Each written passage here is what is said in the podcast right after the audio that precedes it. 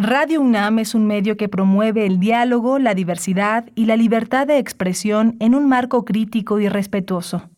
Los comentarios expresados a lo largo de su programación reflejan la opinión de quien los emite, mas no de la radiodifusora.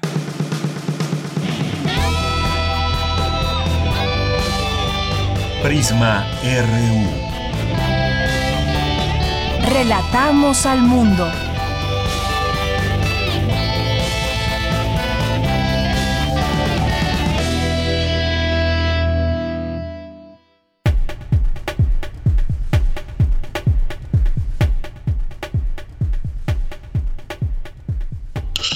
Muy buenas tardes, muchas gracias por estar ya con nosotros en esta sintonía de Radio UNAM. Prisma RU es el programa, nos encuentra como parte de la programación de esta emisora universitaria en sus frecuencias, tanto de AM como de FM, en AM en el 860 y en FM en el 96.1 de FM. Pues gracias por esa sintonía, sean todas y todos ustedes bienvenidos a este espacio de noticias con una mirada universitaria. Pues hay mucha información para abrir esta semana, ya en esta segunda semana de enero que estamos aquí transmitiendo en vivo con todos ustedes, ya todo el equipo completo de Prisma RU. Y en el día de hoy que le tenemos mucha información, vamos a hablar de varios temas eh, ligados a nuestra universidad, también un tema que siempre nos ocupa, nos preocupa, que tiene que ver con el número de suicidios, que desafortunadamente en enero se incrementa este número, derivado de distintos factores, ya sea sociales, económicos, emocionales. Vamos a presentarles un trabajo al respecto. Vamos a platicar también eh, no podemos dejar este tema, sin duda, que tiene que ver con Omicron, esta variante de COVID-19 que tiene, tiene pues al mundo preocupado porque ha habido un repunte de casos importante, este repunte que pues hace que ha hecho que esta variante sea más contagiosa y vamos a ver por qué es más contagiosa esta variante, por qué también se está hablando de que los cubrebocas de tela no, eh, no sirven ante esta variante. Vamos a platicarles de ello en un momento más. Hoy vamos a conversar con la doctora Carol Pérez Mancodari, que es química farmacéutica, bióloga egresada de la Facultad de Química de la UNAM. Tendremos una conversación con ella para hablar de estos temas y también de estos, eh, de estos medicamentos que ya fueron aprobados por la Comisión Federal para la Protección contra Riesgos Sanitarios, la COFEPRIS. Y también, pues, derivado de todo este tema, hemos tenido ya afectaciones en el Aeropuerto Internacional de la Ciudad de México eh, respecto a vuelos cancelados. Ya suman cerca de 300 vuelos cancelados y hay pues un malestar entre la gente que pues tenía programado un vuelo a cierta hora, cierto día y han sido muchos de ellos cancelados. En viajes que tienen que ver todavía con las vacaciones, pero también viajes de otro tipo, laborales y viajes necesarios que tienen que hacer las personas en esta movilidad diaria. Así que vamos a platicar con el Procurador Federal del Consumidor, Ricardo Sheffield, para que nos ponga al tanto de cuáles son las opciones para las personas que han tenido estas dificultades. Y vamos a hablar también del regreso a clases presencial, sí o no, desde el punto de vista del doctor Manuel Gilantón, que es investigador del Centro de Estudios Sociológicos del Colegio de México, especialista en sociología de la educación. Así que no se pierdan estas conversaciones que tendremos. Hoy lunes, lunes de cartografía RU con Otto Cázares, lunes de actividades que hay virtuales en la sala Julián Carrillo y más aquí en Prisma RU Cultura Nacional e Internacional. No se pierda estas eh, secciones y toda esta información que le tenemos iniciando esta semana, en este lunes 10 de enero. Y bueno, también por supuesto saludamos allá en cabina a mis compañeros en la en la consola, en los controles técnicos, a Coco Montes, en la producción Rodrigo Aguilar y en la asistencia de producción Denis Licea. Aquí en los micrófonos les saluda Deyanira Morán y comenzamos desde aquí, Relatamos al Mundo. Relatamos al mundo. Relatamos al mundo.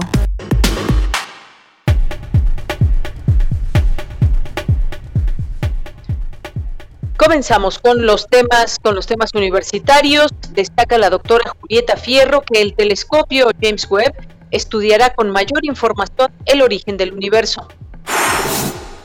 Estrechar los lazos de comunicación ayuda a prevenir los suicidios. Más adelante un trabajo especial de nuestra compañera Cindy Pérez Ramírez. Universitarios trabajan en la preparación de un enjuague bucal a base de propóleo para combatir la caries en comunidades indígenas. En la información nacional, un juez federal libró órdenes de aprehensión en contra de Joaquín Guzmán Loera, Genaro García Luna, Luis Cárdenas Palomino y cuatro exfuncionarios federales por su participación en el operativo Rápido y Furioso. A pesar de que se han incrementado los casos positivos por la variante Omicron, esta no es tan peligrosa ni letal, aseguró el presidente Andrés Manuel López Obrador en su conferencia matutina. Autoridades sanitarias confirmaron tres casos de flurona en Nayarit. Se trata de la combinación de influenza y coronavirus. Aeroméxico regularizó operaciones tras cancelar 260 vuelos en el Aeropuerto Internacional de la Ciudad de México. La Procuraduría Federal del Consumidor pidió a la aerolínea anunciar con 24 horas de anticipación la cancelación de vuelos. Y en las noticias internacionales, la farmacéutica Pfizer anunció que espera tener en marzo una nueva vacuna contra COVID que mejore la protección contra la variante Omicron. El presidente de Kazajstán, Kasim Omar, afirmó que los disturbios en su país que dejaron 160 víctimas mortales fueron actos terroristas y un intento de golpe.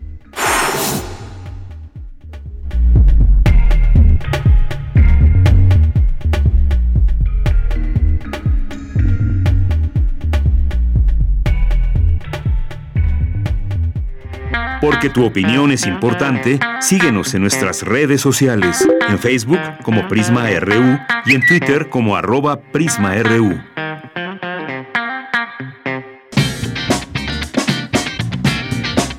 Hoy en la UNAM, ¿qué hacer y a dónde ir? Hoy cierra la convocatoria del doceavo concurso de crítica cinematográfica Alfonso Reyes Fósforo, organizado por la UNAM a través de la Facultad de Ciencias Políticas y Sociales, la Escuela Nacional de Artes Cinematográficas, la Coordinación de Difusión Cultural y la Filmoteca de la UNAM.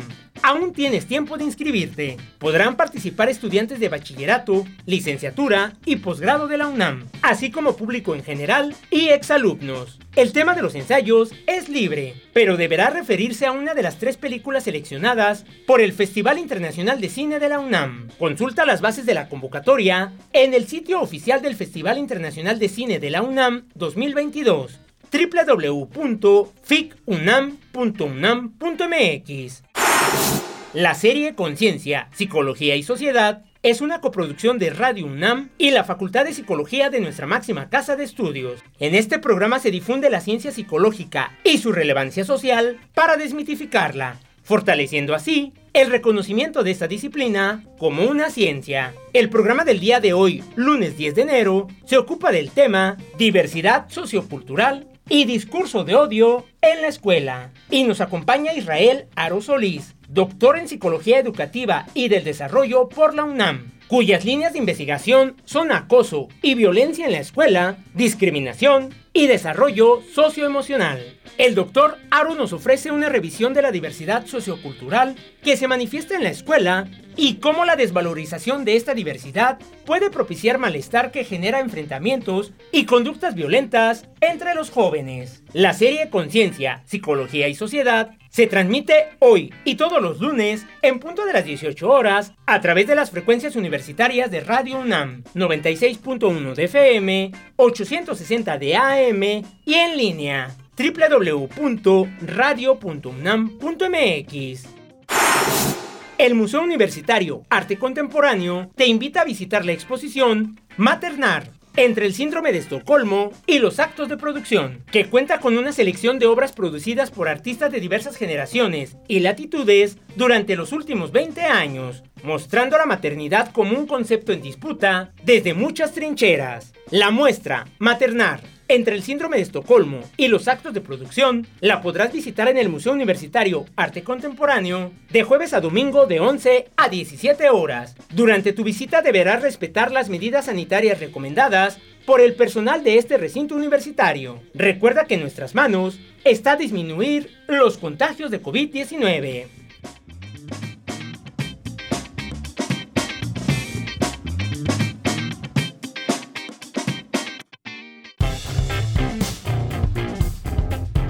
Campus RU.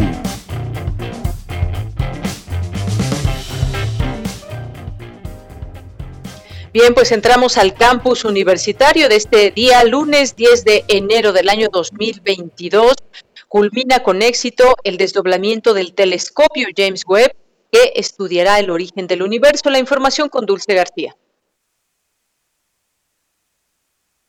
El acoplamiento total del espejo principal del telescopio espacial James Webb, la NASA culminó con éxito el desdoblamiento completo de este potente y agudo observador cósmico, marcando, dijo, un nuevo hito en el espacio. A través de este telescopio se estudiarán imágenes que se encuentran a millones de años luz de distancia, las cuales permitirán saber más sobre el nacimiento de este universo. A un millón quinientos mil kilómetros de distancia de la Tierra se ubica la que será su órbita, Lagrange 2 según señala la doctora Julieta Fierro, académica del Instituto de Astronomía de la UNAM, la humanidad siempre ha soñado con entender mejor este proceso y estudiar el pasado. Ya que esté ahí, hay que afinar todos los instrumentos. Se va a ir desplegando en el camino y después hay que afinar que los espejos estén alineados, que el equipo esté bien, que se enfríe suficiente el telescopio y hasta entonces se va a empezar a obtener información. Para Radio UNAM, Dulce García. Bien, muchas gracias a Dulce García. Nos vamos ahora con Cindy Pérez Ramírez. Le decíamos de este trabajo especial en enero que se incrementa el número de suicidios derivado de distintos factores, ya sea sociales, económicos, emocionales. Le presentamos este trabajo de Cindy Pérez Ramírez. Pronto, muy pronto, la carne que la tumba devoró se sentirá bien en mí y yo una mujer que sonríe. Tengo solo 30 años y como gato he de morir nueve veces. Esta es la número 3. ¡Qué desperdicio! Eso de aniquilarse cada década. Fragmento de Lady Lázaro de la poeta estadounidense Sylvia Plath, quien se suicidó en 1963.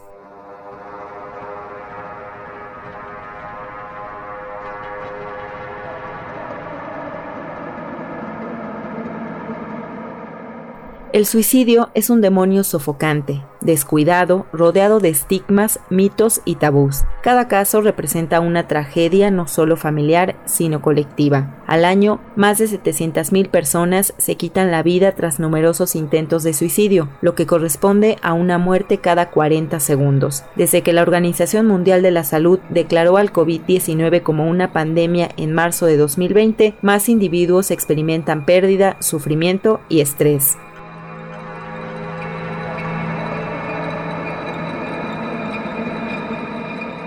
De acuerdo con Hugo Sánchez Castillo, doctor en neurociencias de la conducta de la Facultad de Psicología de la UNAM, tras las fiestas decembrinas existe un incremento en el número de suicidios derivado de las reuniones familiares, problemas económicos y emocionales. El suicidio aparece en varias patologías, una de ellas la más importante y la más reconocida, es obviamente la depresión, la depresión mayor, en el cual si una persona empieza a tener pensamientos recurrentes suicidas, en la cual la persona siente que no vale la pena, siente que todo estaría mejor sin ella, siente que esa sería la solución última, y cuando el cerebro se engarza en esta solución última, pues evidentemente aparece la conducta de suicidio. Sin embargo, no es la única patología, porque también podemos encontrar la ansiedad como un factor importante, el trastorno estrés traumático, el dolor inclusive. En México, según el INEGI, en 2020 la tasa de suicidios fue 6.2 por cada 100.000 habitantes, 10.4 en hombres, 2.2 en mujeres. El grupo de población de 18 a 29 años presenta la tasa de suicidio más alta, 10.7 decesos por cada 100.000 personas. Le sigue el grupo de 30 a 59 años con 7.4 fallecimientos por cada 100.000. En ese sentido, la atención en salud mental en niñas, niños y adolescentes se vuelve un foco de atención, en tanto que es un grupo en el que también se encuentran fallecimientos por lesiones autoinfligidas. Las entidades que más reportan casos de suicidio son el Estado de México, Jalisco, Chihuahua, Aguascalientes, Quintana Roo y Yucatán. Hay muchas variables que han afectado a nuestros jóvenes actualmente. Una de ellas, pues, es obviamente mucho la presión económica. Se les exige mucho y tenemos aquí un problema de eh, sobre preparación, ¿no? Entonces tenemos eh, jóvenes que están en las universidades, jóvenes que están haciendo maestrías, jóvenes que están sobrecalificados, pero no tienen los trabajos que quieren o por los cuales creen que deban de, tener y de, gozar. Entonces tenemos un problema laboral, tenemos un problema inclusive social de las expectativas que se tienen sobre ellos, sobre ellas, y entonces obviamente esto puede desencadenar pues en trastornos, ¿no? La no independencia, el no poder sus padres, el no poder tener solvencia, el no poder acceder eh, uno de los grandes problemas de esta generación es que, eh, a diferencia de otras generaciones, no pueden acceder, por ejemplo, a la compra de casas, habitación, y esto evidentemente puede empezar a poner en riesgo.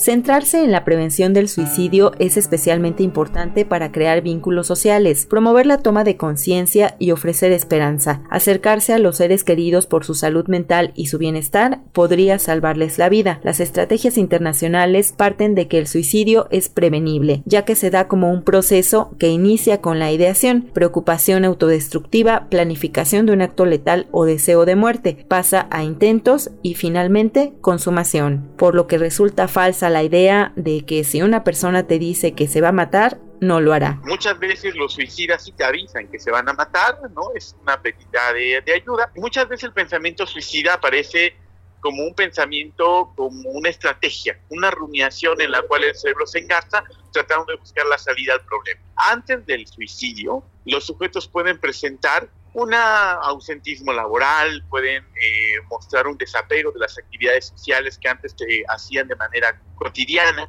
También podemos encontrar una, una falta de placer en las actividades que cotidianamente realizaban. Podemos encontrar inclusive una sobrecompensación baja en cuanto a las actividades académicas, también se pueden encontrar. Obviamente el historial de los pacientes y las pacientes, si ya tienen algún antecedente psiquiátrico, si tienen antecedentes de depresión, de trastorno bipolar.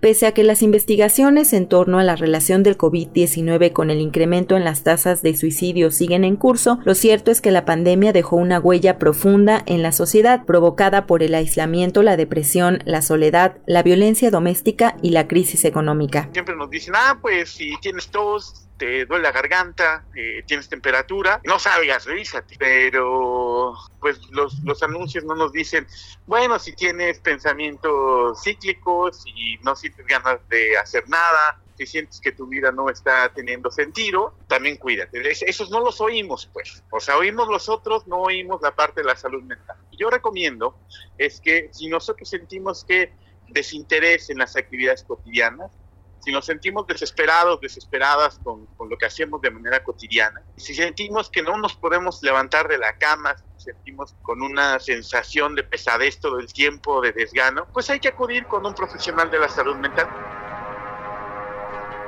Por último, Hugo Sánchez Castillo, doctor en neurociencias de la conducta de la Facultad de Psicología de la UNAM, recalcó que como familiar tenemos que estar al pendiente de todos estos elementos que no son cotidianos dentro del comportamiento de los integrantes del núcleo familiar.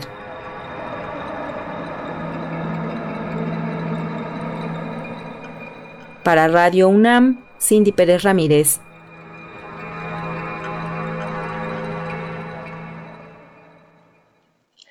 Bien, pues ahí están eh, algunos de los estados donde prevalece más este, esta práctica del suicidio, eh, cuáles son algunas de estas razones y cómo ha afectado también la pandemia en todo esto. Ha habido muchas complicaciones en los temas sociales, económicos que afectan evidentemente la parte emocional.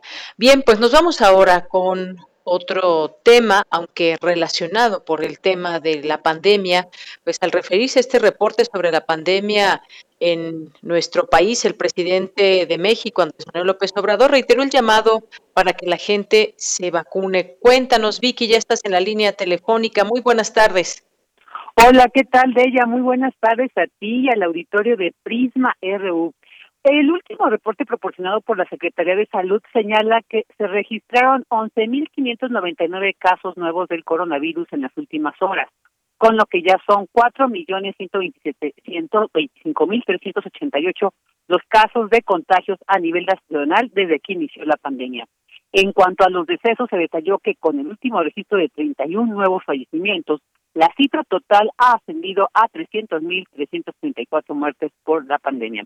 Asimismo, se reportó un estimado de 158.332 casos activos, es decir, de personas que han presentado síntomas durante los últimos 14 días. En cuanto a la capacidad hospitalaria, se informó que la ocupación de camas generales se mantiene en un 20%, mientras que la ocupación de camas con ventiladores es de 12%. Y sobre las entidades federativas con la mayor tasa de casos activos por cada 100.000 habitantes se encuentran Baja California Sur, la Ciudad de México, Quintana Roo, San Luis Potosí, Zacatecas, Yucatán, Baja California, Coahuila, Colima y Nuevo León. En ese sentido, durante la conferencia matutina, el presidente Andrés Manuel López Obrador, al referirse a este informe, Destacó que a pesar de que sí existen los contagios por la variante Omicron, esta no es tan peligrosa y letal como las otras variantes. Asimismo, reiteró el llamado para que la gente se vacune, ya que dijo aproximadamente el 70% de los hospitalizados no cuentan con las vacunas. Escuchemos lo que dijo el presidente. Sí hay contagios crecientes, pero afortunadamente todavía no se refleja en hospitalizaciones y lo más importante en fallecimientos, ya que no tiene pues eh, la misma peligrosidad y letalidad de las otras variantes o de la otra variante Delta. Y bueno, pues leer también una serie de recomendaciones oficiales ante la nueva ola de la pandemia y, más bien unas medidas sugeridas por el escritor Pedro Miguel. El presidente dijo que luego de amanecer ronco y con ronco y con un poco de gripe, pues se hará la prueba. Por su parte, la jefa de gobierno capitalino Claudia Sheinbaum durante pues este esta presentación del informe de los nuevos programas educativos informó que este miércoles inicia la vacunación para todo el personal educativo en todo el país la que se vacunó con Cancino y esta vez recibirán la Moderna como segunda dosis para estar más protegidos. Mañana martes inicia la vacunación para jóvenes de 15 a 17 años y la próxima semana inician con las personas de 50 años y más. Asimismo señaló la importancia de no dejar de asistir a la escuela, pues precisó el impacto de faltar puede ser mayor que la propia enfermedad. Escuchen. Está demostrado en todo el mundo que lo mejor que podemos hacer frente al COVID-19 pues, es vacunar, vacunar, vacunar, vacunar y cuidarnos, usar cubrebocas y todo lo que ya sabemos y que hemos aprendido durante esta pandemia. Y lo último, para finalizar, decirles que es importante que todos asistamos a la escuela, a todos aquellos que es muy alto el porcentaje de personas que asisten a la escuela ya en todo el país y en la Ciudad de México pero es muy importante que sigamos viniendo a la escuela. Lo mejor es protegernos con la vacunación, con las medidas que ya conocemos, pero el impacto también de no venir a la escuela a veces puede ser mayor que inclusive lo que tiene que ver con eh, la propia enfermedad. Entonces, afortunadamente tenemos muchas, muchas vacunas, entonces vacunarnos, cuidarnos. Y bueno, pues ah, cabe precisar que en cuanto al esquema de vacunación de ella, el gobierno federal indicó que de las 82 millones 407 mil 688 personas inmunizadas, 74 millones 53 mil 68 cuentan con esquema completo de una o dos dosis. Bueno, pues este es el reporte sobre la situación de la pandemia en nuestro país al día de hoy. Vicky, pues muchas gracias, gracias por este reporte, este reporte completo que pues nos pone al tanto de lo que sucede en el país, en la Ciudad de México, con este caso, este, estos incrementos, eh, incremento en los casos de coronavirus con esta variante de Omicron. Muchas gracias, Vicky, muy buenas tardes. Buenas tardes, Bella, hasta mañana. Hasta mañana, muy buenas tardes, continuamos. Relatamos al mundo. Relatamos al mundo. Bien, pues ya estamos aquí con, eh, pues seguir platicando sobre este tema con más amplitud y pues desde este punto de vista también de lo que nos va diciendo la ciencia y cómo debemos ir observando esta variante y lo que está provocando en México y en el mundo. Hablemos ya está en la línea telefónica Carol Pérez Mancodari, que es química farmacéutica, bióloga egresada de la Facultad de Química de la UNAM, es divulgadora de la ciencia. ¿Qué tal, Carol? Muy buenas tardes, bienvenida. Muchas gracias, Dayanira. Muy buena tarde a ti y a todos. Bien, pues estamos tratando de traer aquí todos los datos o conjuntar un, el mayor número de datos posible con respecto a esta variante de Omicron para saber hacer como ciudadanía, también cómo seguirnos cuidando y qué hacer en caso de contagio, cómo ir cerrándole la puerta al contagio, aunque pues se habla de que esta variante pues viene por muchas más personas que aún no se han contagiado por esta capacidad que tiene de contagio. Pero vamos, vamos por partes, eh, Carol. A mí me gustaría, en principio, que hablemos de estos dos medicamentos que ya aprobó la COFEPRIS, la Comisión Federal para la Protección contra Riesgos Sanitarios, que ya han sido autorizados como uso de emergencia. Son dos, dos eh, medicamentos contra COVID-19. Si nos puedes hablar un poco de estos dos medicamentos. Claro, eh, los dos medicamentos, uno ya autorizado para uso de emergencia, que es el molnupiravir de Merck, y el otro a días de ser autorizado, el Paxlovid de Pfizer, son extraordinarios de Yanira porque nos van a dar una herramienta en el tratamiento de COVID-19 para personas que tengan alto riesgo de posiblemente hospitalización o eh, severidad de su COVID-19 y que puedan ir tratándose desde casa con un medicamento, con estas cápsulas eh, de antivirales eh, orales. Y hago este recálculo oral porque ya teníamos algunos antivirales, pero eran de administración intravenosa. Ahora el gran cambio es que el molnupiravir y el Paxlovid tienen eh, la formulación de eh, cápsulas. Entonces, una persona diagnosticada ya con un PCR positivo, con COVID-19, que pudiera tener alguna comorbilidad y entonces posiblemente tener un ingreso al hospital, tomándose cinco días, dos veces al día, el molnupiravir o el Paxlovid, que es controlado y debe ser recetado por un médico, pues entonces podría evitarlo. El molnupiravir disminuye en 30% el riesgo de hospitalización en personas de alto riesgo, esto es lo que se vio en los estudios, y el Paxlovid en 80%. Así que por supuesto que son extraordinarias herramientas para el manejo de COVID-19 pues buenas noticias en este sentido para pues revertir estos efectos que están teniendo aún muchas eh, personas eh, cuando las personas se van a hacer la prueba y es algo que nos han estado preguntando también eh, Carol pues es que no no se da el tipo de, de variante que se tiene. Si es Omicron que puede ser lo más posible dado que esta variante es la que está prevaleciendo ahora en el mundo, pero ¿en qué momento se puede, digamos, eh, una persona se le puede diagnosticar cualquiera de estos dos medicamentos, a partir de qué edad y qué costo tiene. Eso es algo que no hemos tocado tampoco, que si son medicamentos muy caros o que se estarían aplicando en los distintos hospitales donde lleguen las personas.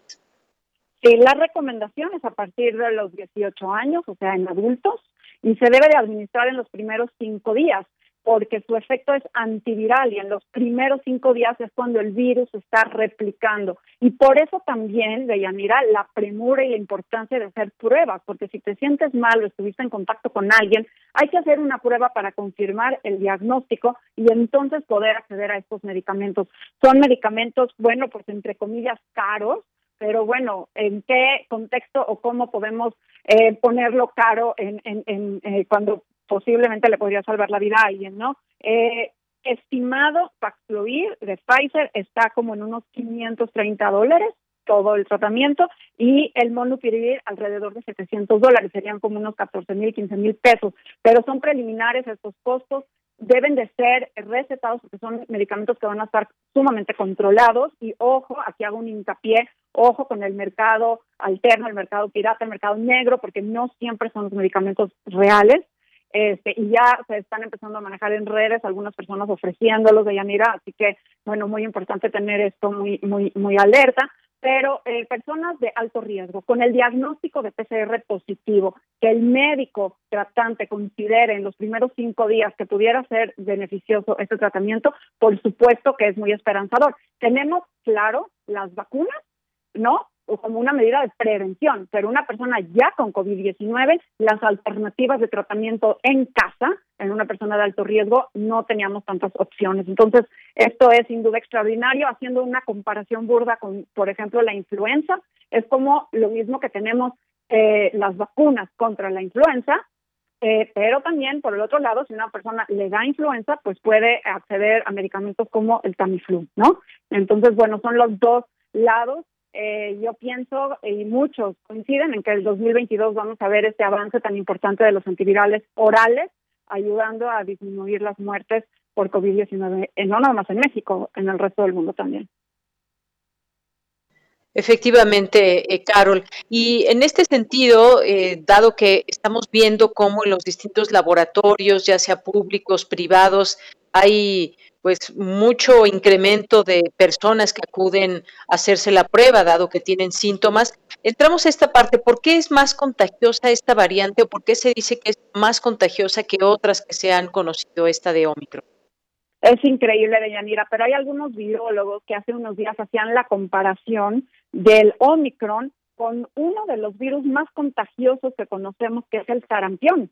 Y encontraban en esta comparación que Omicron es mucho más contagioso que el sarampión. Entonces, posiblemente estamos frente a uno de los virus más contagiosos que conoce la humanidad. Por eso muchos dicen que, bueno, pues quien no se ha contagiado posiblemente se contagiaría en esta ola. Es difícil protegerse contra Omicron, pero no imposible.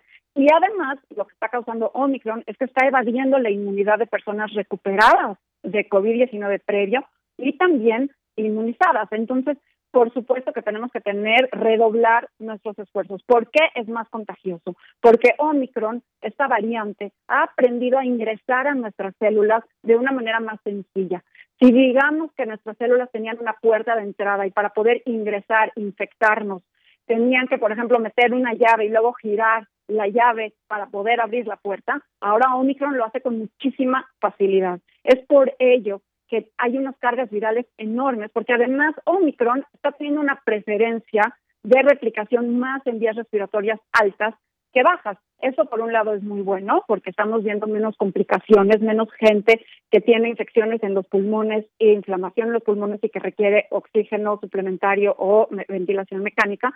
Pero por el otro, al tener la infección más en vías respiratorias altas, pues los síntomas son más estilo gripales y también por el otro lado hay más carga viral en la zona alta, en garganta, en nariz, en boca, ¿sí? Ahí es donde está replicándose el virus con mayor este, velocidad, intensidad. Entonces, por eso, un cubrebocas de tela de Yanira no es suficiente ahora para prevenir contagios contra Omicron. Omicron es capaz de causar una infección con menos eh, carga viral, con menos dosis viral. Entonces nuestro tiempo de exposición debe ser menor y nuestra protección debe ser mayor, con mejores cubrebocas como los KN95, los N95, los FFP2, eh, KN94, hay varios de alta eficiencia y si no puedes uno de ellos, entonces usar doble cubrebocas, usar un cubrebocas quirúrgico y sobre el quirúrgico uno de tela, doble cubrebocas. Uno solo no es suficiente.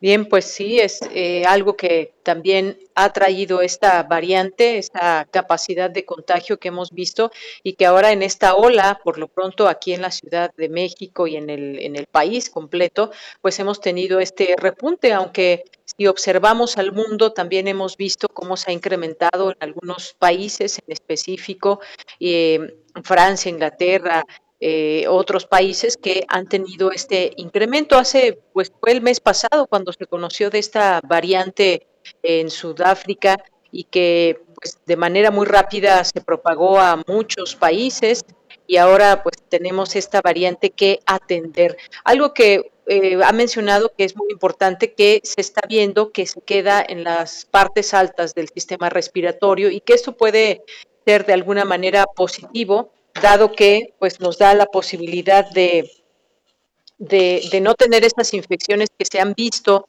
que se tenían en los pulmones, esta inflamación de pulmones que lleva a que la gente requiera oxígeno o que incluso llegue al hospital y requiera ser intubada. Esto, digamos, es parte de esas mutaciones, de esta variante que se tiene, quizás, lo digo así porque todavía no, no podemos asegurarlo como tal, quizás menos, eh, menos letal, pero no por ello de menos atención. Sin duda, Deyanira, muchos dicen es que es más leve, y yo lo digo entre comillas, porque pues no necesariamente, ¿sí? O sea, vemos un virus mucho más contagioso, vamos a decir, imaginemos que es lo doble de contagioso, pero lo mitad, la mitad de severo, pues la hospitalización va a ser similar. Si me explico, se cancela lo leve, entre comillas, y lo estamos viendo en otros países donde sí la hospitalización está aumentando sin duda las vacunas nos están ayudando a prevenir las complicaciones, a prevenir la severidad, a prevenir muertes por COVID, pero aunque el riesgo es menor, no es cero. Si hay gente que está teniendo Omicron, esta, estas infecciones de COVID-19 por esta nueva variante Omicron, que sí está requiriendo oxigenación, que sí está requiriendo ir a los hospitales, que quizás el tiempo de hospitalización es menor, es menos grave, pero sin duda pues puede hacer una disrupción, como lo estamos viendo, por ejemplo, eh, eh, con los vuelos cancelados o eh, quizás en algunos países viendo profesores que no pueden atender un colegio o supermercados o en fin, lo hemos visto en ejemplos, como bien dices, Omicron ya pasó, está en Europa, está en Estados Unidos y estamos viendo cómo está causando la disrupción por tantos casos a la vez. Y claro que algunos de ellos sí requieren atención médica y estamos viendo el aumento de hospitalizaciones en estos países no de la misma proporción que otras olas, y eso es favorable, pero sin duda sí estamos viendo una saturación. Las vacunas están funcionando en evitar eso, entonces, bueno, quien no se ha vacunado es importante que se vacune, pero no dejar de lado el cubrebocas, porque pues las vacunas evitan las complicaciones, pero no evitan la infección. Para evitar la infección hay que estar en espacios ventilados. Este es un virus que se propaga principalmente por vía aérea estar en espacios ventilados, usar correctamente el cubrebocas y usar un mejor cubrebocas y bajar la exposición. Si puedes no salir de casa estos días, si puedes hacer ciertas juntas a distancia por Zoom, todas estas herramientas que ya conocemos, pues estaría muy bien hacerlo ahorita para cortar esta cadena de contagios. Bien, Carol, pues sí, esta situación debe seguirse atendiendo y además pues algo que quizás sorprendió, y ya tú me contarás eh, si también te viste de alguna manera sorprendida con estas poblaciones en número que tenemos, poblaciones vacunadas en el mundo, claro que eh, tomando en cuenta la desigualdad que ha habido en la aplicación de vacunas en países pobres, en países ricos, pero pues eh, se sigue conociendo esta, esta variante y se necesitan más datos también para determinar características precisas y sobre todo también cómo responde a las vacunas existentes contra el coronavirus, porque si algo pensábamos quizás para 2022 es que cada vez más personas eh, vacunadas se tendría menos incidencia de contagios y no fue así con esta variante. ¿Qué nos puedes decir al respecto de, esta parte de este tema? Bueno, Deyanira, las vacunas que tenemos son extraordinarias, sin embargo, no son esterilizantes, es decir, no crean una, eh, no previenen la infección. Entonces lo que estamos viendo es las vacunas funcionando para evitar muertes. Ahora tenemos récord de contagios en el mundo, no nada más de llegando a picos en México, en varios países del mundo y en los números mundiales, digamos, estamos haciendo récords de casos confirmados que además están subregistrados porque no todo el mundo reporta las pruebas ni se hace pruebas y sin embargo no estamos en, eh, llegando a los picos de muertes. Y esto es gracias a las vacunas. Las vacunas nos están evitando esto, están desacoplando estas curvas. Estamos viendo la curva como aumenta de casos y sin embargo la curva de hospitalizaciones y muertes por COVID, que siempre veíamos que llegaban dos semanas después una y dos semanas después la siguiente, pues sí siguen en aumento, pero no llegando a estos picos históricos, como lo vimos, por ejemplo, con la variante Delta. Y esto es gracias a las vacunas, porque Omicron llega a un escenario en donde una gran proporción de la humanidad está vacunada, no toda, y el acceso a las vacunas no ha sido eh, tan eh, eh, global, pero sí está llegando a encontrarse con poblaciones más protegidas, más vacunadas, ya recuperadas de COVID previos, y a pesar de que es capaz de saltarse esta inmunidad natural o saltarse la inmunidad de vacunas y estamos viendo personas vacunadas con COVID-19 y estamos viendo personas que ya tuvieron COVID, teniendo COVID por segunda o por tercera vez, lo que sí estamos viendo es que estas personas no están terminando en los hospitales y eso es muy buena noticia. Hoy lo decían el gobierno de la Ciudad de México que más del 70% de las personas hospitalizadas por COVID-19 son personas no vacunadas. Entonces ahí la diferencia a un 2020 donde recibíamos una prueba de COVID-19 y realmente nos causaba pánico, y ahorita recibimos una prueba positiva de COVID-19 y bueno, sabemos que debemos de aislarnos para cortar esa cadena de contagios, monitorearnos, monitorear nuestra oxigenación, nuestra temperatura para ver si requerimos ayuda médica o no, pero sin duda hay mucha más tranquilidad de la población. No por eso hay que bajar la guardia, por supuesto, de Yanira, hay que evitar contagiarnos, eso subrayado, y en especial los niños, los menores, que si bien COVID-19 en ellos es más leve, entre comillas, este, bueno, sí estamos viendo en otros países del mundo, pues aumento de hospitalizaciones eh, por COVID-19 en, eh, en, los menores. Y pues también está la gran duda de las secuelas de COVID-19, de qué va a pasar con Omicron, porque bueno, Omicron es una variante más de este virus SARS-CoV-2, no necesariamente la última, entre más contagios, más probabilidades le damos al virus de encontrar mejores formas de sí mismo, pero no necesariamente este, dejaría de dejar secuelas. No tenemos por qué pensar que Omicron no dejará esto de long COVID. Así que, pues, evitemos el contagio, ¿no? evitemos el contagio lo más que se pueda. Eh, la gente, pues bueno, también eh, se ha mostrado en su momento renuente, sobre todo en algunos países donde el confinamiento es algo a veces obligatorio o tienen pruebas mucho más eh, eh, o tienen restricciones mucho más claras que en otros países, el caso de México contra algunos países de Europa, en fin. Y sin alarmar, sin querer alarmar ni mucho menos, eh, Carol, hay un tema que pues hoy se da a conocer, no me acuerdo si fue ayer o el día de hoy, esta identificación de una posible combinación entre la variante Delta y Omicron, el Deltacron, que incluso le han llegado a llamar así, o la propia flurona, que es un caso de COVID con, eh, con influenza o con gripe que puede también tener sus complicaciones. ¿Qué, nos puedes decir sobre esto? Bueno, el Deltacron, esta eh, variante, digamos, que fue hallada en Chipre en 25 casos, pues no es una variante real, es resultado de una contaminación en el laboratorio. Aparentemente eso es lo que sucedió. Al parecer, al, amplificar esta variante, al amplificar el genoma, se contaminó la muestra y, eh, bueno, pues se pensó que se tenía una combinación de Delta con Omicron, pero no fue el caso. Entonces, el Delta Cron pues, realmente no es real. Sin embargo, sin embargo, no quiere decir que no pueda suceder. Sí puede suceder que una persona esté coinfectada con la variante Omicron y la variante Delta. Ahora en el país tenemos la variante Delta y la variante Omicron co-circulando y pues no sería pues tan raro que una persona pudiera tener ambas variantes a la vez y pues si ambas infectan una misma célula podría haber un eh, evento de recombinación, digamos, una mezcla entre ellas y entonces surgiría una nueva variante. Pero realmente no es el caso ahorita de Yanira, no hay por qué causar alarma, por supuesto que no, pero además es importante que todo el mundo sepamos que sea Delta, sea Omicron, sea Alfa, sea la variante que sea, incluso acabándonos el alfabeto griego, sigue siendo el SARS-CoV-2, sigue siendo el mismo coronavirus que se propaga de la misma forma. Entonces, las mismas medidas de protección, los mismos medicamentos como los que hablábamos en un inicio, molnupiravir, eh, Paxlovid, parecen sí funcionar, las vacunas parecen sí funcionar para evitar lo peor. Entonces digo, es importante seguir las variantes, es importante lo que hace el trabajo del consorcio de vigilancia genómica en México para seguirle la pista a la pandemia y entender cuáles son las variantes en circulación. Es interesante, es importante, es relevante, pero no todas las variantes son de preocupación, no todas las variantes son de importancia. Y finalmente la flurona, bueno, pues es esto que se le llamó muy rimbombante también este nombre, a una coinfección de influenza con COVID.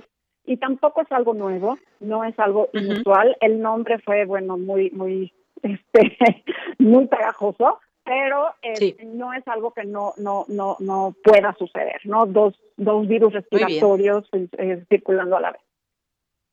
Bien.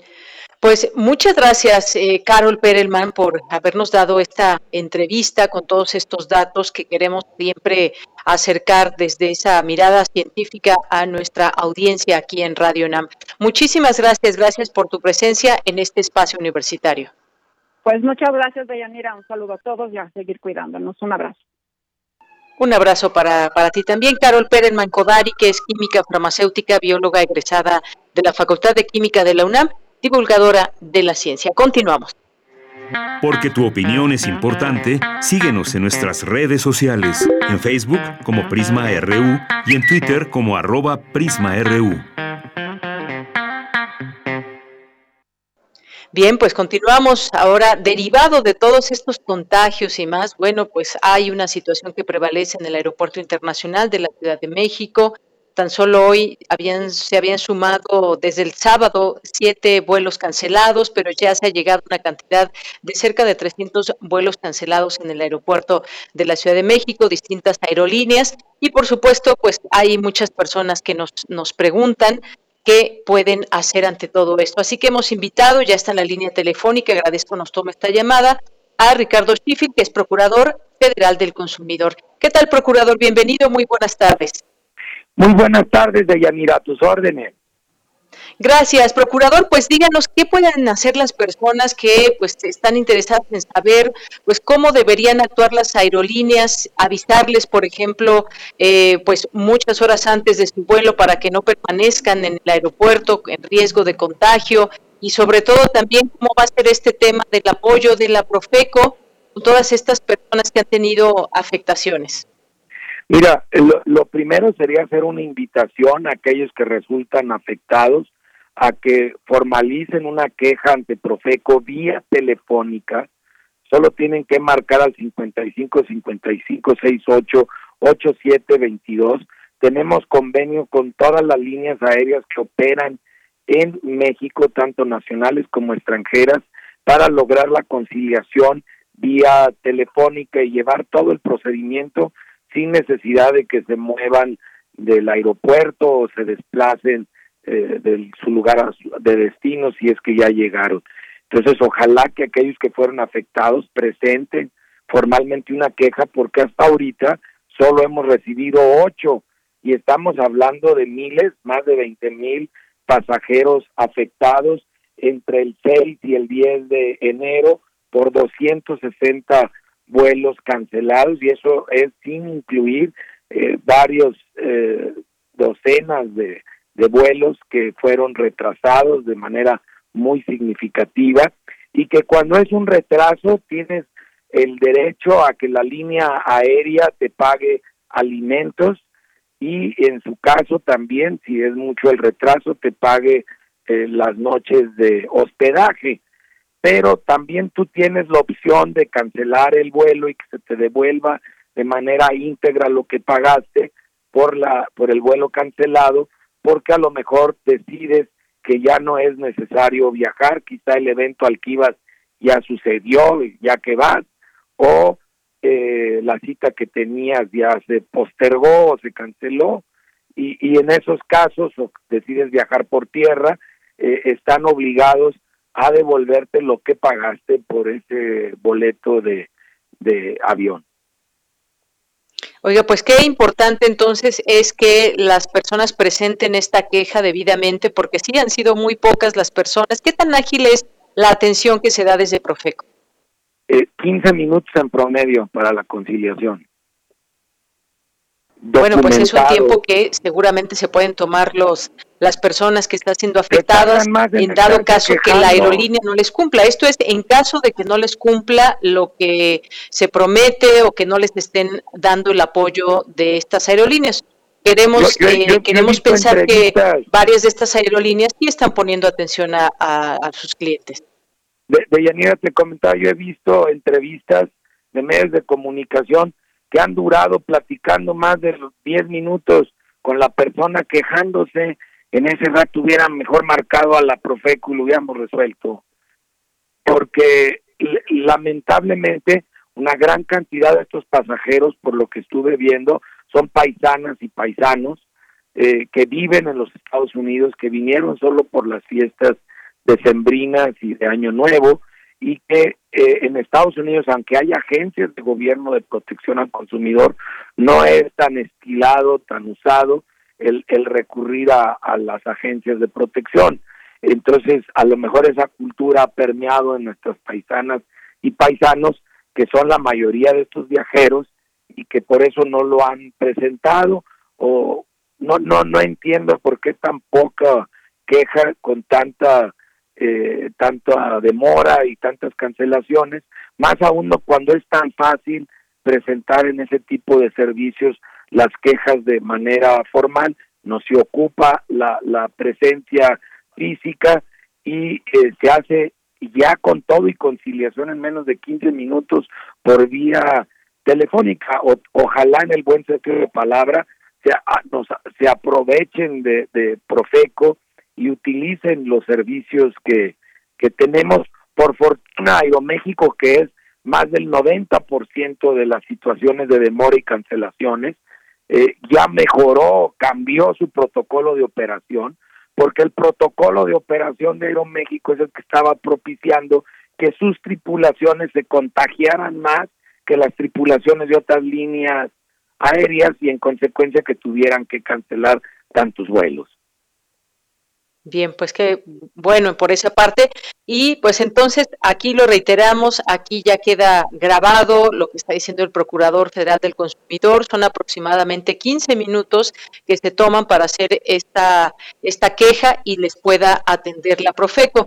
Otra cosa también, ya que estamos hablando de esto, ya para despedirnos, procurador, eh, incluso usted ha hecho varios videos en torno a lo que a lo que debe cumplir una aerolínea y tenía que ver, por ejemplo, con estas eh, maletas de mano y si no los puede, por favor, especificar qué es a lo que tiene derecho un cliente que ya compró un boleto con alguna aerolínea. Cuando yo viajo en México, eh, de acuerdo a la ley mexicana, yo tengo el derecho a una pieza de equipaje de mano de menos de 10 kilos que suba a bordo de la cabina del avión y que algunas líneas aéreas lo estaban cobrando. Eh, ya Volaris, Aeroméxico, eh, no están cobrando la pieza de equipaje de mano y con Viva Aerobús seguimos eh, trabados en una en una discusión que ya se tornó legal para, para definir este derecho que viene muy claro en la legislación mexicana. Toda tarifa aérea incluye una pieza de equipaje de mano de menos de 10 kilos que se suba a bordo a la cabina. Muy bien. Bueno, pues procurador, muchas gracias por tomarnos esta llamada. Las personas nos han estado preguntando sobre este tema y ahí queda expuesto. Le agradezco mucho su tiempo. Gracias a ti, Deyanira. Fuerte abrazo. Hasta luego, igualmente. Muy buenas tardes. Fue Ricardo Sheffield, Procurador Federal del Consumidor, y este tema, pues hay personas que seguramente nos están escuchando y que quizás hayan tenido algún contratiempo. Eh, platíquenos si, acudieron al, eh, a la Profeco para hacer alguna denuncia, si bien en estos 15 minutos se les pudo solucionar problema o no, porque pues bueno, son muy pocas personas las que, de las que se ha recibido queja, en contraste con las personas que han sido afectadas, que son como 20 mil pasajeros. Ahora bien, de estos eh, miles de pasajeros, posiblemente, y hay que decirlo, las eh, aerolíneas puede que hayan tomado ya carta del asunto y hayan tenido una solución para sus clientes. Sin embargo, pues estas afectaciones siguen, tómenlo en cuenta para quienes vayan a viajar en próximos días. Continuamos. Relatamos al mundo. Relatamos al mundo.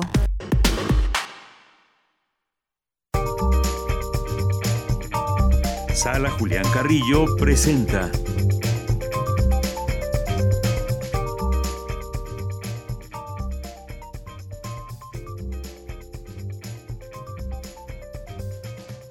Bien, Monse, Montserrat Muñoz, ¿cómo estás? Ya iniciando estas primeras semanas de enero 2022. Te recibimos con mucho gusto. Muy buenas tardes.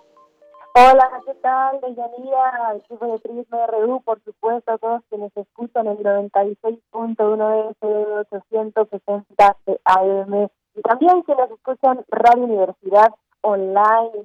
¿Qué tal? ¿Cómo están? ¿Me oyen? ¿Me imaginan? ¿Me escuchan? ¿Me sienten? Te escuchamos y te imaginamos, Monse.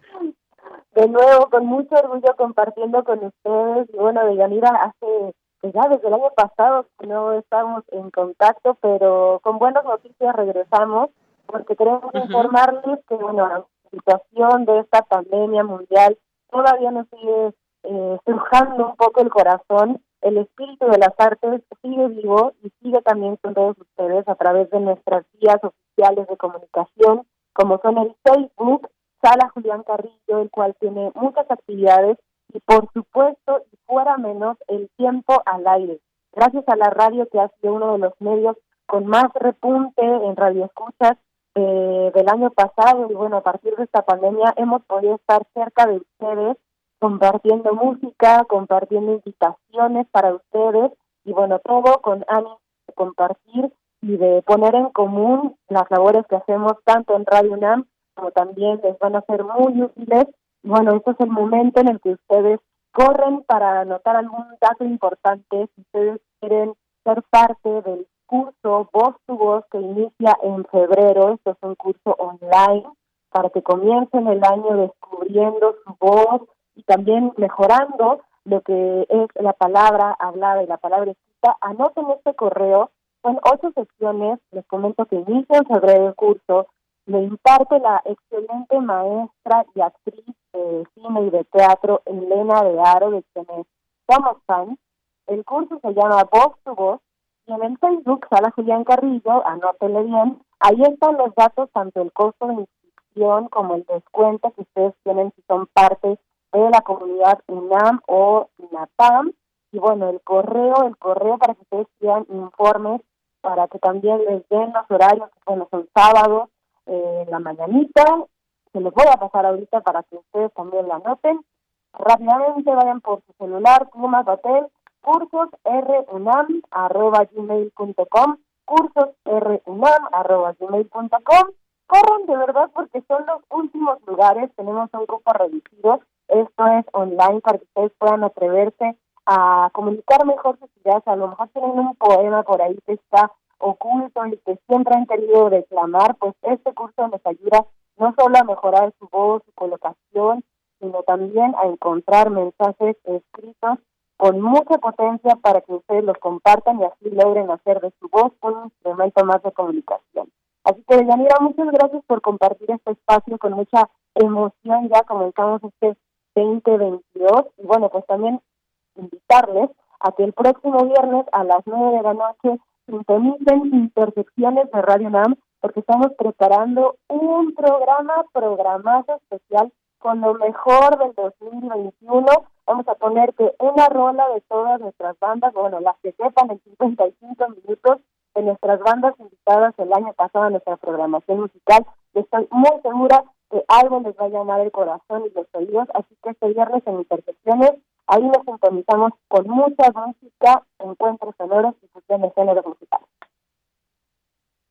Muy bien, pues no se pierdan intersecciones y sigan estas transmisiones los lunes a esta hora con Monserrat Muñoz que nos tiene todas las actividades que pueda haber ahí desde la sala Julián Carrillo virtual a través de redes sociales, que ya las conocen, ya las saben y ya muchas y muchos de ustedes conocen. Así que, pues te mando un abrazo, Monse. Ya nos escuchamos la semana que viene, pero nos escuchamos antes ahí por redes sociales. Claro que sí, les dejé también en Twitter la información tanto del curso como también la invitación para intersecciones esto también es una vía de contacto que tenemos para estar más cerquita. Ustedes, Prisma, RU, nosotros en Sala Julián Carrillo y también nos encontramos. Respondemos sus dudas, comentarios y esperamos que muy próximamente podamos estar más cerca de ustedes con sorpresas como transmisiones, entrevistas de los otros libros, más cursos, tiene también el de oratoria después de este voz y voz y por supuesto también mucho contenido para ustedes y sigamos poniendo en común todas nuestras espiritualidades artísticas, así me gusta llamarles. Perfecto, pues muchas gracias Monse, otro abrazo y ya nos seguiremos escuchando. Por lo pronto, pues ya nos vamos al corte y regresaremos a la segunda hora de Prisma RU. Porque tu opinión es importante, síguenos en nuestras redes sociales, en Facebook como Prisma RU y en Twitter como arroba PrismaRU.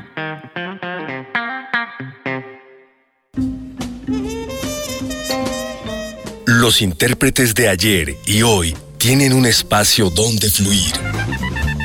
Panorama del Jazz. Con Roberto Aimes. Lunes a viernes a las 19 horas.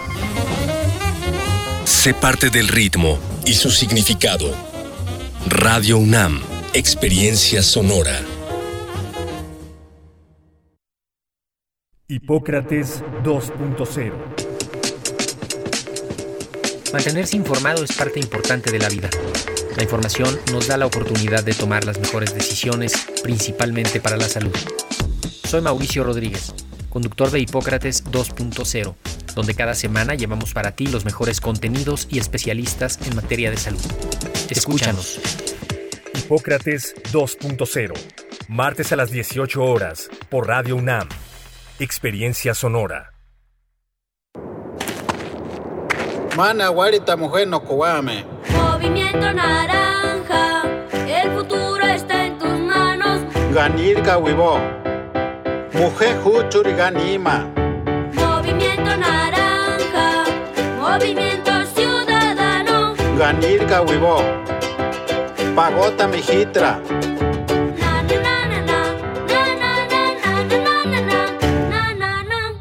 Movimiento Ciudadano. Si tienes deseos de rendirte o no tienes esperanza. Si crees que te hundirás en el miedo o la ansiedad.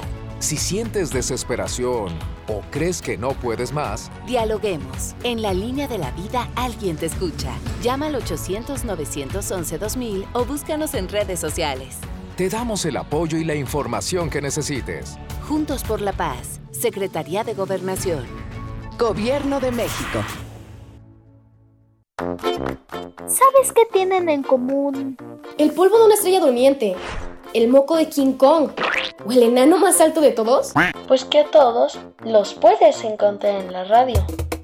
Solo tienes que decir las palabras mágicas. ¡Hocus! Para tus orejas y escúchanos todos los sábados a las 10 de la mañana por Radio UNAM. Experiencia sonora. Hace tiempo que la sala Nezahualcóyotl se siente vacía. Pero este parece un buen momento para recuperar terreno y regresar a los espacios que nos esperaban con los brazos abiertos. La Orquesta Filarmónica de la UNAM vuelve a recibir a su público en la sala Nezahualcóyotl.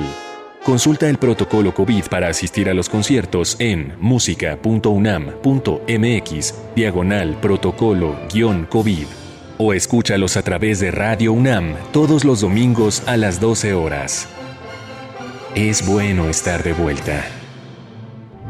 Radio UNAM, Experiencia Sonora.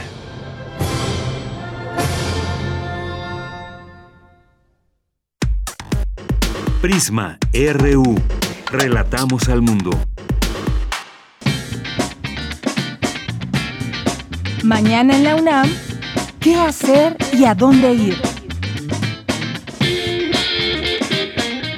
La Coordinación Universitaria para la Sustentabilidad de la UNAM organiza el segundo concurso universitario de carteles científicos sobre los objetivos de desarrollo sostenible. En la edición 2022 de este concurso se abordará el objetivo número 13, Acción por el Clima, el cual propone la adopción de medidas urgentes para combatir el cambio climático y sus efectos para asegurar un futuro más sustentable y seguro para la humanidad.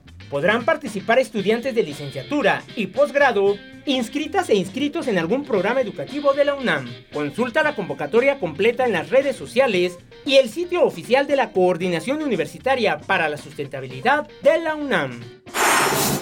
La Coordinación Universitaria para la Sustentabilidad también te invita a realizar tu servicio social en esta importante entidad universitaria. Si eres estudiante o egresado de la licenciatura en comunicación y te apasiona el periodismo, esta oportunidad es para ti. Se requiere tener excelente redacción y ortografía, mostrar interés por la sustentabilidad y temas afines y tener cubierto el 70% de los créditos como estudiante. Las actividades que desarrollarás serán la redacción de notas informativas y boletines, así como la cobertura virtual de actividades académicas, culturales y de divulgación. Para mayores informes consulta las redes sociales de la Coordinación Universitaria para la Sustentabilidad de la UNAM o envía un correo electrónico a irene.vásquez.unam.mx.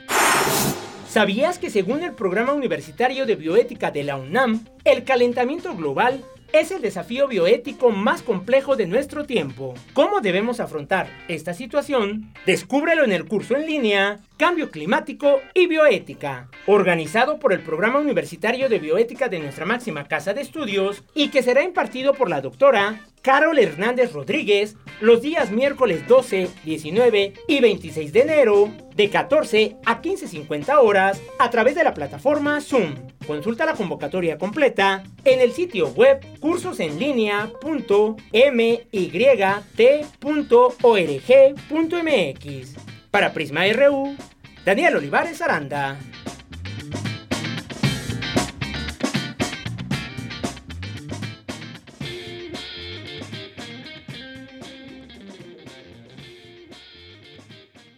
Bien, estamos de regreso en la segunda hora de Prisma RU. Gracias por su atención, pero sobre todo su sintonía aquí en las frecuencias de Radio UNAM y también a través de www.radio.unam.mx. Les seguimos acompañando para todos ustedes desde estas frecuencias y recibiendo también sus a través de redes sociales. Es la manera de ustedes, arroba Prisma RU en Twitter y Prisma RU en Facebook.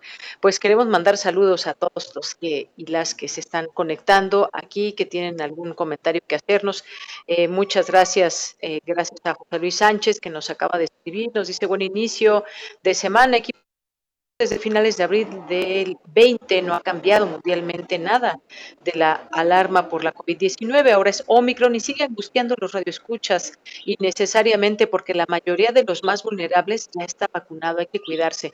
Pues hay que cuidarse y hay que seguirlo diciendo y hay que seguir eh, también dando a conocer la información. Aquí no angustiamos a nadie innecesariamente, solamente pues damos a conocer las cifras que están permeando a México y el mundo y es un hecho que tenemos que cuidarnos. Hay personas que dan por hecho que Omicron es más leve, como decía la propia eh, maestra que hace un momento entrevistamos, yo lo pondría entre comillas, así nos lo dijo. Y además, eh, pues estar monitoreando las cifras es importante.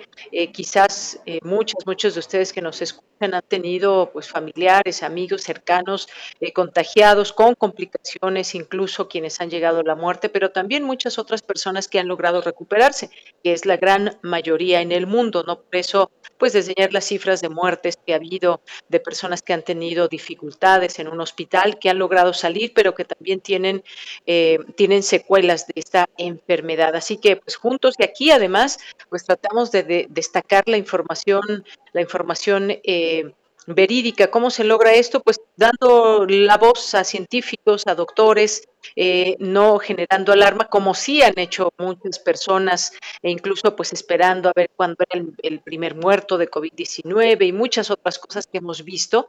Esta pandemia nos afortunadamente una pandemia de mala información y de fake news, pero aquí estamos en este espacio que pretendemos hacerlo de la manera muy profesional para que, pues bueno, las voces que ustedes puedan escuchar sean de personas que tienen algo que mencionar. Nosotros preguntamos y ellas y ellos son quienes responden. Muchas gracias por todos sus comentarios. Gracias también a Karina de la Paz, gracias a Carlos Ríos, muchísimas gracias, genial la fonoteca, nos dice por aquí. Gracias también a Abel Fernández, que está por aquí en esta sintonía, a Gá, a Mario Navarrete, a David Castillo Pérez, muchas gracias.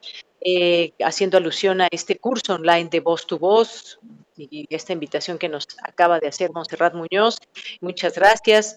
Eh, gracias también a Guerrero, Karina de la Paz, también mencionábamos a María Fernanda, a Ramón Ramírez, a Carlos que nos dice interesante entrevista, muy valiosa. Es posible escuchar el podcast posteriormente y saludos cordiales. Feliz inicio de semana. Por supuesto, nuestros podcasts se van subiendo, se van subiendo eh, por la tarde. Eh, los pueden encontrar a través de nuestra página de internet en www.radio.mx. De ahí se van a la sección podcast y en la letra P de Prisma RU porque van todos los, los nombres de los programas por orden alfabético y ahí ustedes le dan en Prisma RU y están por fecha. Ahí pueden escuchar y encontrar todos nuestros podcasts. Gracias por el comentario, Carlos Ríos. Pues sí, tratamos de dar información que sea valiosa para las personas, la importancia que debe haber en el cuidado de nuestra salud.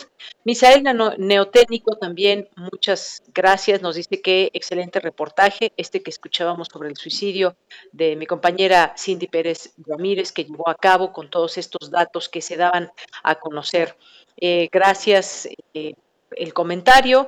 Gracias también Andrés Mar, muchas gracias por la entrevista. Le diré a toda mi familia y a la gente que se pueda que queda la información que aquí escuchamos, que puede escuchar la información. Muchas gracias, Andrea. Gracias eh, también a Rosario Durán. Nos dicen mis sobrinas en Suecia en Suecia ya regresaron a restricciones. Gracias, Rosario Durán. Pues sí, estamos viendo las distintas restricciones en los países, cómo lo toma cada gobierno, cómo están protegiendo a sus poblaciones y las poblaciones también, cómo nosotros mismos nos podemos y nos seguimos y debemos seguir protegiéndonos.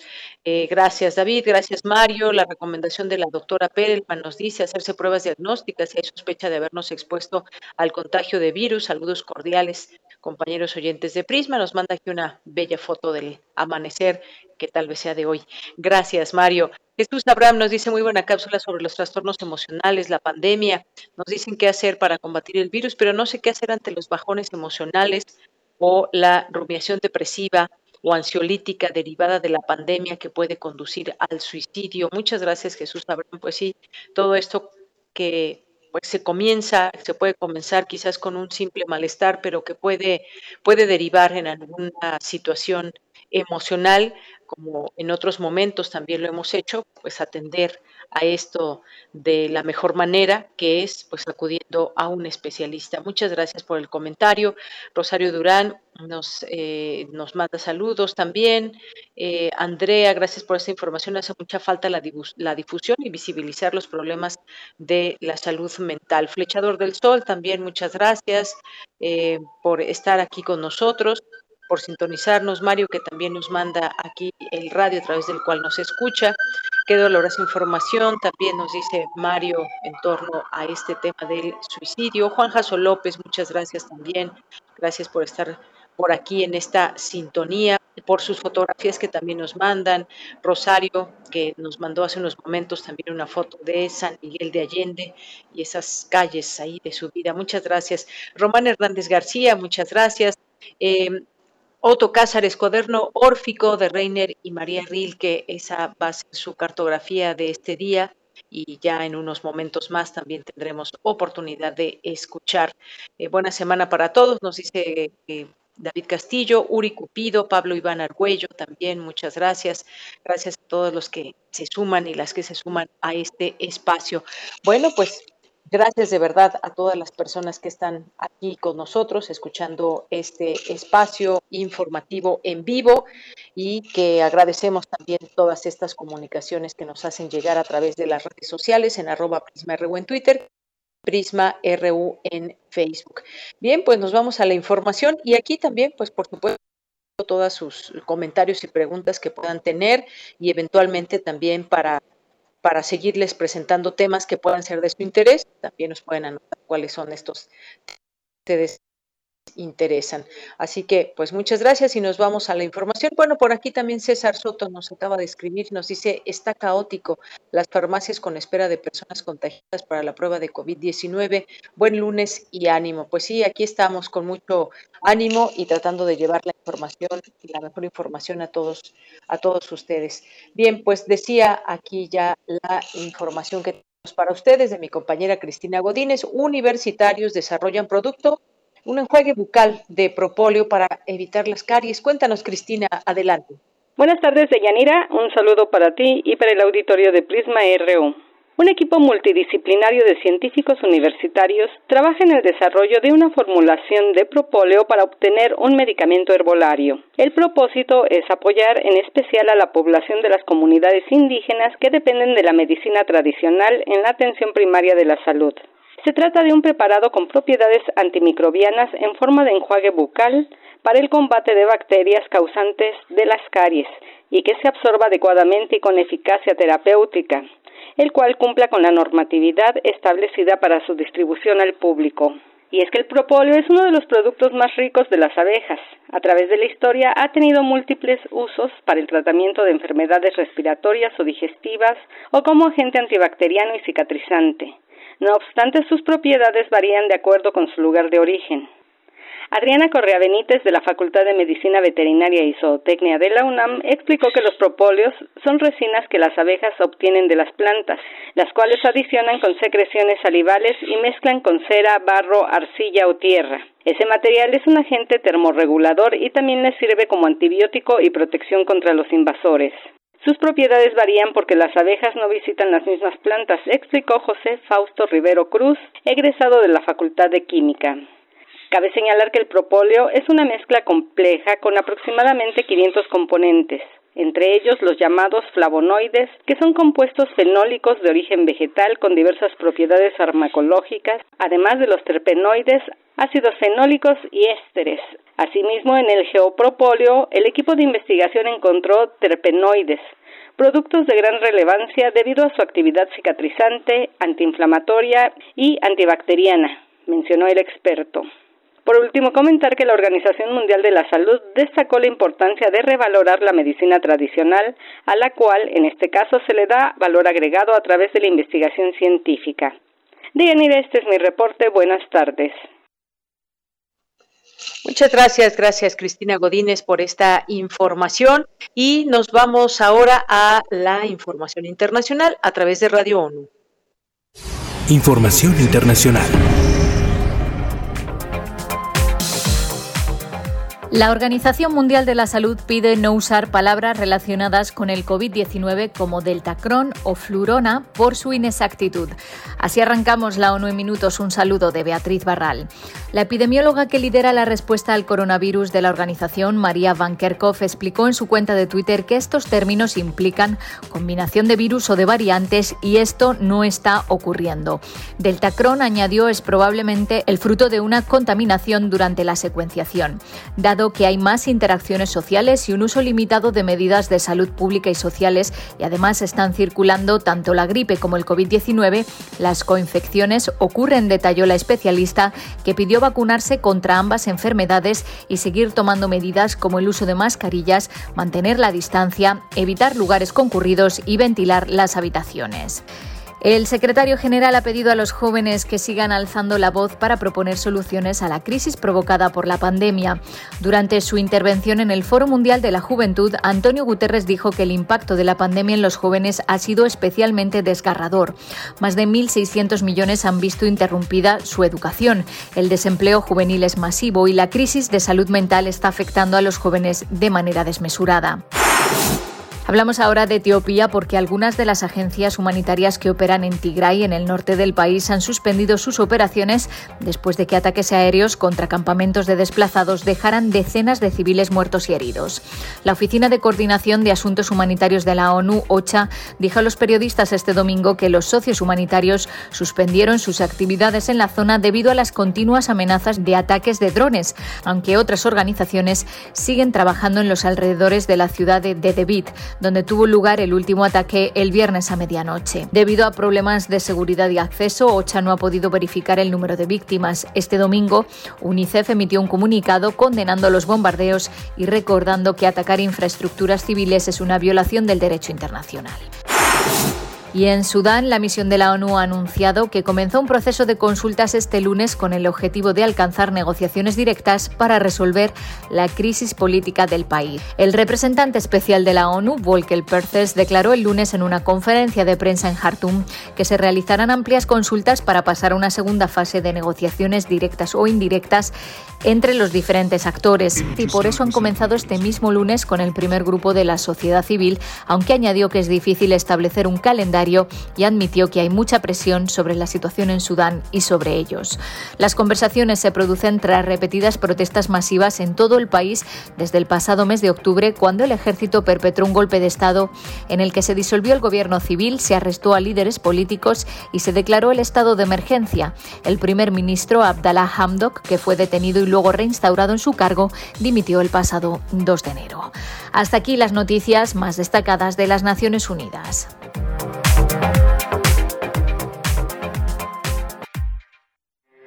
Porque tu opinión es importante, síguenos en nuestras redes sociales, en Facebook como Prisma RU y en Twitter como arroba PrismaRU.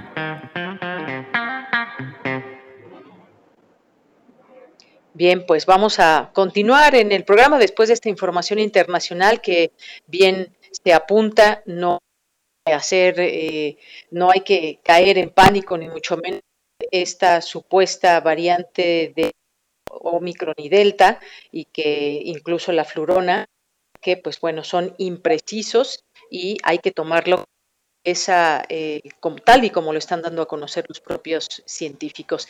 Bien, pues ahora pasemos a otros temas que al final de cuentas todo y hemos hecho hoy en este programa pues hablar de, de lo que también debido a los contagios es sucediendo en otros ámbitos, como el caso de la escuela. No nos olvidemos las clases que muchas continúan, muchas otras presenciales, pero hasta, dónde debemos de tomar en cuenta todo esto, eh, este repunte de Omicron para pues estar atentos en este tema de las clases, ya con todo lo que hemos conocido, a veces las dificultades para conectarse vía eh, virtual, pero por otra parte, y por otra parte la necesidad también de que niños, estudiantes puedan estar en las aulas, pero pues esta variante no nos lo permite hacer del todo. Hoy hemos invitado al doctor Manuel Gilantón, que es investigador del Centro de Estudios Sociológicos del Colegio y es especialista en sociología de la educación. Eh, doctor, bienvenido a este espacio. Muy buenas tardes. Eh, muy buenas tardes, Yanira. Te saludo también a tu auditorio. Quiero nada más decirte que estoy en el aeropuerto de Tijuana y de repente puede haber un poquito de ruido. Discúlpeme, por favor. Muy bien, bueno, pues estamos atentos a cualquier situación. Doctor, pues quisiera preguntarle sobre este tema del regreso a clases presencial que se ha puesto en la mesa una y otra vez Muchas escuelas regresaron, pero después de las vacaciones han decidido no regresar de manera presencial debido al número de contagios. Eh, los ciclos escolares siguen, sin embargo. ¿Qué nos puede decir sobre lo que usted ve en este regreso a clases para muchos que ha sido que ha sido presencial, pero a otros tantos virtual, con todo lo que también hemos dicho que implica esta situación para la salud emocional de las y eh, sí, Deyanira.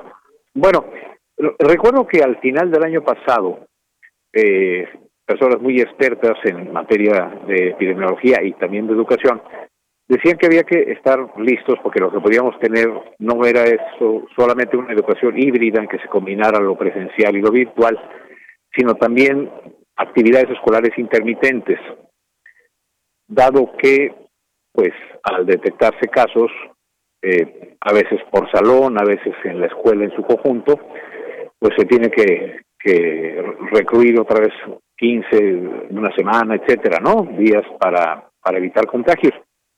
Creo que con Omicron, que al parecer pues es mucho más contagioso, aunque menos, eh, eh tiene menos morbilidad y mortalidad, eh, creo que hay varios estados que han regresado al semáforo eh, amarillo, otros están por anaranjado. Y yo creo que no tenemos otra que entender, creo, que todos estamos aprendiendo que esto está sumamente complicado, que no tenemos mucha claridad y que en efecto el, el, aprendizaje es importantísimo, pero pues es importantísima la vida, no solamente de los muchachitos y muchachitas del día, pensando en preescolar y básica, también en la universidad, sino pues de sus familias, ¿no? Entonces, creo yo que las eh, debemos estar listos en la medida de lo posible para estas intermitencias, ¿no? Porque puede haber otras variantes, eh, no, eh, eh, el, el, coronavirus está siendo un objeto de estudio y de aprendizaje. Efectivamente, eh, doctor Manuel Gilantón, ha habido incremento de contagios y ahora pues ya se van, se van sumando distintos estados que han optado por las clases presenciales, como es los estados de Aguascalientes, Baja California Sur, Baja California, Chihuahua, Coahuila, Estado de México, Guanajuato, Hidalgo, Sinaloa, Nayarita, Mauripas y Zacatecas. No es menor el número de personas, de estudiantes que pues estarán en línea, aún como usted bien decía, esto es complicado, eh, pero, y el aprendizaje es muy importante, pero también la vida.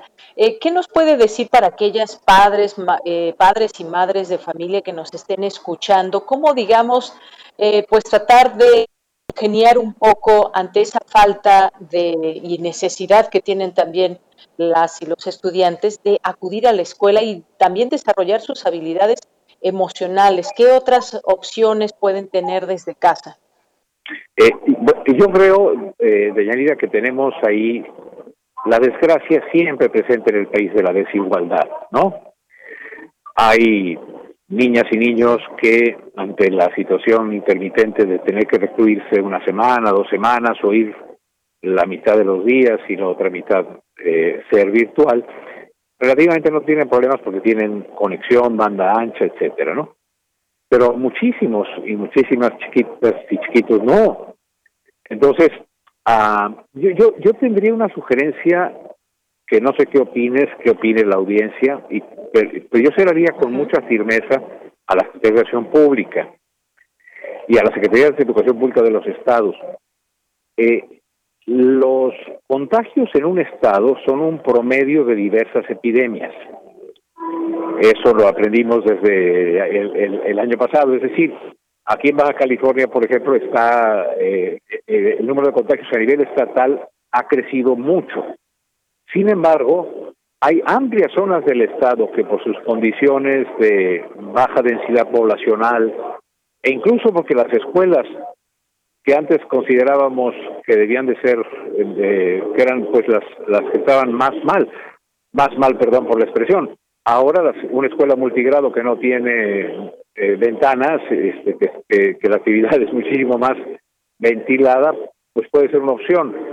Entonces, mi petición sería tanto a las, a las autoridades estatales de educación como a la federal, que no hagamos cierres centralistas sino que confiemos en que las secciones escolares y las zonas escolares, debido a dados sus contextos, pueden tener actividades eh, presenciales, por ejemplo, en pequeñas localidades que tienen una sola escuela, eh, un multigrado, unidocente o bidocente, en las cuales pues no va a haber un, problema semejante al que habría en la, en la, en la alcaldía Iztapalapa si tuviese que suspender el servicio, porque la no solamente el, es el problema en la escuela, sino en el traslado a la escuela. Subir al metro, subir al, al, micro, etcétera, pues nos pone en mayor riesgo que caminar hacia la escuela eh, por, por, una, por, un, por un sendero. Entonces, esa sería una recomendación hacia las autoridades, que, que confiemos en que los profesores y las profesoras de las escuelas y de las zonas diversas que tiene el país, que es muy diverso, sean los que sugieran a la SEP las modalidades que de acuerdo a sus circunstancias son las mejores. Y en vez de cerrar todas las escuelas de un estado o todas las escuelas del país, pues podríamos decir, hay, vamos a llamarle así, corredores verdes en, en estados rojos. Y hay zonas muy rojas en el sentido de que tienen muchos contagios en estados que están en promedio en verde. Entonces, eso sería hacia las autoridades y hacia los padres y madres de familia. Hay que entender que la escuela tiene muchos, muchos, eh, muchas funciones sociales. Una de ellas, y también aquí lo he estado estudiando ahora en, en, Baja California, es que pues las mamás, por ejemplo, en hogares uniparentales, personas valiosísimas, pues o van a la maquiladora o pierden el trabajo y tendrían que dejar a sus hijos e hijas solas y solos. Y ha habido muchos casos en Chihuahua, en otras partes con intensidad de maquila, en las que se han encontrado hasta niños que se medio escapan de la casa para salir y los tienen que llevar a los servicios estatales, ¿no? De, protección. Entonces, yo yo creo que la, la, el mejor el mejor consejo sería tratar de ver si es posible hacer especies de burbujas en los sitios en los que sea posible para que un abuelo o una abuela pueda atender a, a, un conjunto de niños en un espacio un poco más abierto, que seamos más creativos nosotros mismos y no pensemos que el confinamiento es exclusivamente cada quien en su casa, porque como señalaste muy bien, las niñas y los niños y los propios padres de familia están sumamente afectados por esa convivencia que además es genera roces eh, fuertes, eh, especialmente en las casas donde hay mucha densidad, ¿no? En donde no hay un cuarto para cada niño y niña, no, en que la, la, la el, el, comedor luego en la noche se convierte en la en la en la recámara, ¿no? Entonces yo creo que tenemos que entender que tenemos mucha diversidad de casas, diversidad de barrios, diversidad de zonas escolares y que es el momento en que la SEP suelte el centralismo con el que actúa desde la calle de Argentina y Brasil y de instrucciones o desde las capitales de los estados para que se pudieran hacer alternativas inteligentes, creativas, flexibles, basadas en la comunicación entre papás, mamás y maestras y maestros. Efectivamente, doctor, porque pues de pronto nos hemos sentido, incluso como padres de familia, un poco con la brújula perdida de qué, eh, de qué hacer como actividades eh, escolares, ya no digamos extraescolares, con los niños porque no es lo mismo en la aula virtual, no se aprende de la misma manera, no se da la misma atención, no hay, no es lo mismo ver fijamente una pantalla y a un número, eh, a un número X de estudiantes, a que se esté en un salón de clases, eso es evidente. Y sin embargo también pienso, doctor, por ejemplo, en estas eh, modalidades que nos pueda dar la pedagogía y que en conjunto padres y maestras, maestros se puedan hacer pues estas conexiones ahora con las eh, con la posibilidad de la tecnología que como usted bien apunta pues la desigualdad también está presente, no todos y todas se pueden conectar, pero eh, estas modalidades que nos puedan dar opciones desde la pedagogía, dependiendo el grado escolar en que estén, cómo ir apoyando en ese aprendizaje que evidentemente ha disminuido y no es, no es el mismo y no tenemos quizás que asustarnos si no se ha concretado muy bien un eh, programa de estudios, ya sea desde nivel básico hasta, hasta superior. ¿Qué, qué opina, doctor? Eh, bueno, Deyanira lo has dicho mucho mejor que yo. Eh, es muy distinta la actividad virtual en, si están los niños y las niñas en preescolar. Eh, que, que bárbaro, pues es son heroicos los esfuerzos que se han hecho. Ah, si están ya avanzaditos en primaria, en secundaria también se vuelve, no se nos vuelve a complicar por las adolescencias, en las prepas, etcétera. La universidad es un poco como ya muchos eh, niños y niñas desgraciadamente han dejado la, la, la escuela, ya, ya está más como seleccionado, incluso por clase social, que eso es terrible, a los que permanecen. Entonces, yo, yo creo que la que la que, lo que hay que evitar a toda costa es creer que estamos en un periodo escolar normal y que por lo tanto todos los conocimientos como estaban planeados para un mundo sin pandemia tienen que ser materia de trabajo cotidiano. No, bueno, aprovechemos la pandemia, si es que es aprovechable en algún sentido, aunque es dolorosísimo cada persona que perdemos o que se enferma, pero aprovechemos para, para, para podar los, los planes de estudio y, y el currículum, para concentrarnos en lo que más importa y sobre todo para aprovechar la propia experiencia de la pandemia y el aislamiento como un objeto de conocimiento.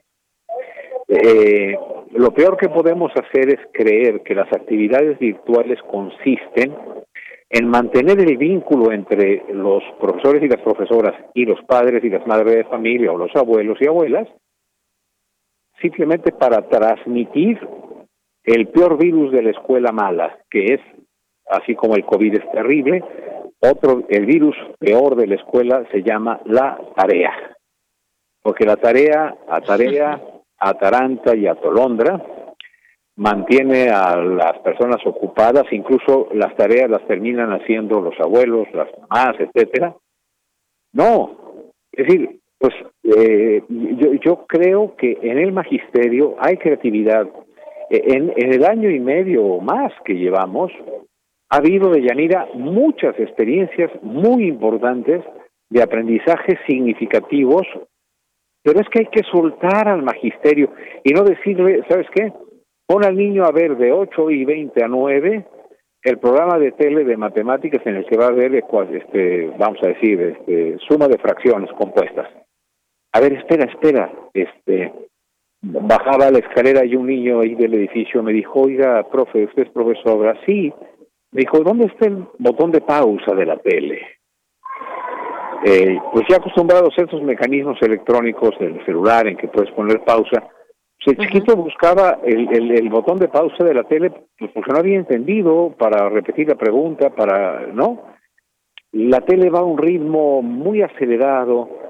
Eh, en general han puesto programas de televisión bastante deficientes, a mi juicio, porque son eh, profesoras, profesores o actores que ahora sí que, repitiendo, actúan como si fueran profesores y reproducen lo peor de la televisión mexicana en cuanto a, a quién es un maestro y una maestra. Parece que le hablan a retrasados mentales. Ay, niños, vamos a hacer esto. Ay, qué divertido. No, no perdón, respétenlos a los niños chiquitos. Y a las niñas chiquitas no hay que hablarles como si fuesen eh, eh, eh, incapaces de escuchar. Con mucho respeto y cariño, pero no hay que tratarlos como como eh, personas que son eh, pues como con deficiencia para entender. Entonces, eliminar la tarea, hacer menos, pero con conocimiento, con contenidos más relevantes, porque luego nos podemos aprender los que las panerógamas y que las criptógamas que son muy útiles para resolver crucigramas, pero que no, no, no, es decir, eh, yo diría desde hace varios años, bueno, ya muchos meses he dicho ciclos de cine, y, literatura, cuentos, eh, actividades en las cuales... Más didácticos. Pues sí, pues son más interesantes, en los que puede involucrarse un poquito más la familia, en vez de tener que hacer la maqueta de la Sierra Madre Occidental, o eh, el estudiar los huesos del oído, eso luego lo aprendemos.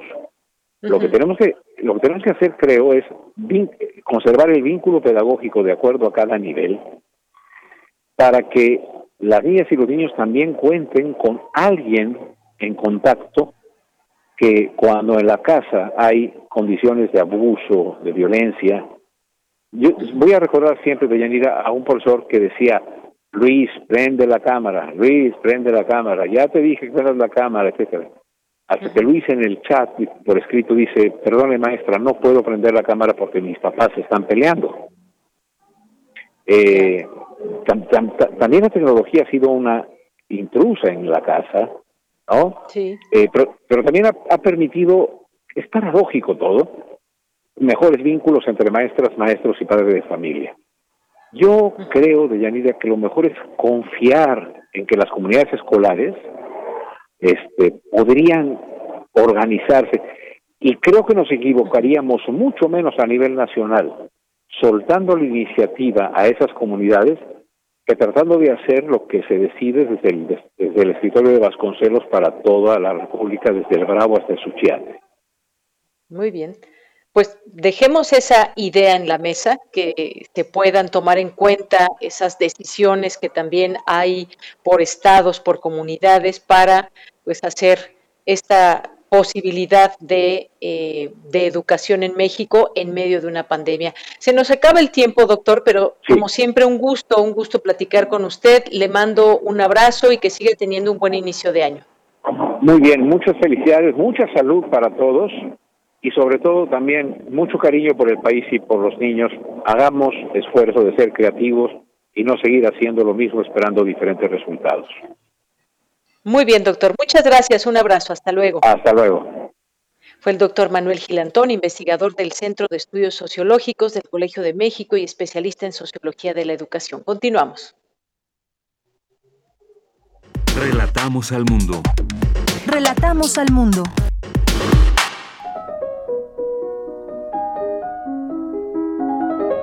Cartografía RU con Otto Cázares.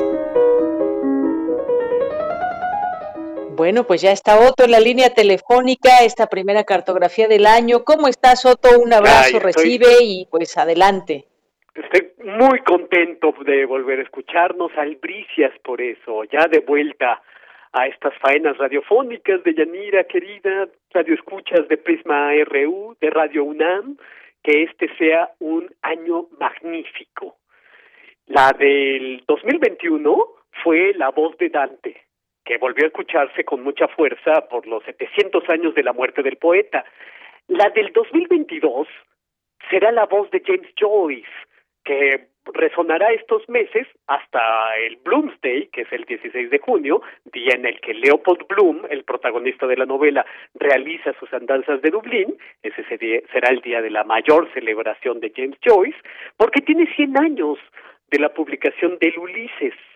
Y como el año pasado ocurrió que vimos nuevas ediciones con traducciones de Dante, también este lo será para el Ulises. 1922 es el año en el que James Joyce corta los amarres, por así decirlo, y se va a la deriva según sus propias concepciones artísticas, impulsado por la por su aliento con el peligro asumido y no y no temido de quedarse solo haciendo un arte monológico, es decir, un arte sin testigos. Eso ocurre en 1922. Eh, respecto a James Joyce. Pero de Joyce y de sus libros ya tendré mucho que contarles. 1922 es también el año en el que Reiner María Rilke finalizó las elegías de Duino, donde resuena aquel verso célebre de la belleza no es más que el principio de lo terrible. A estas elegías de Duino voy a dedicar otra cartografía en próximas semanas.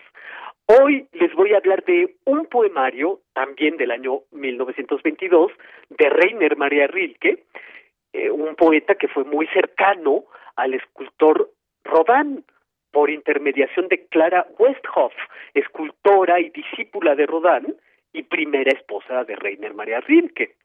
Eh, permítanme decirles que eh, sobre Reiner María Rilke, el gran Stefan Zweig dejó unas entradas preciosas y muy dignas de mención en sus diarios, unas páginas que por cierto yo leí con mucho interés durante estas semanas de vacaciones y en sus diarios aparecen anotaciones sobre aquella época en que ambos, Reiner Maria Rilke y Stefan Zweig, coincidieron en París y juntos visitaban la casa de Balzac, charlaban sobre Auguste Rodin, uh, charlaban sobre Tolstoy y como estas páginas que voy a referirles del diario de eh, Zweig datan del año 1912, es decir, 10 años antes de aquello que quiero señalarles, eh, decía Zweig que Rilke estaba agotado desde entonces. Rilke lograba alumbrar un poema solo con muchos dolores de parto, por así decirlo, y era dice Zweig en estas páginas, bueno como un niño. Eh, Rilke nunca hablaba mal de nadie.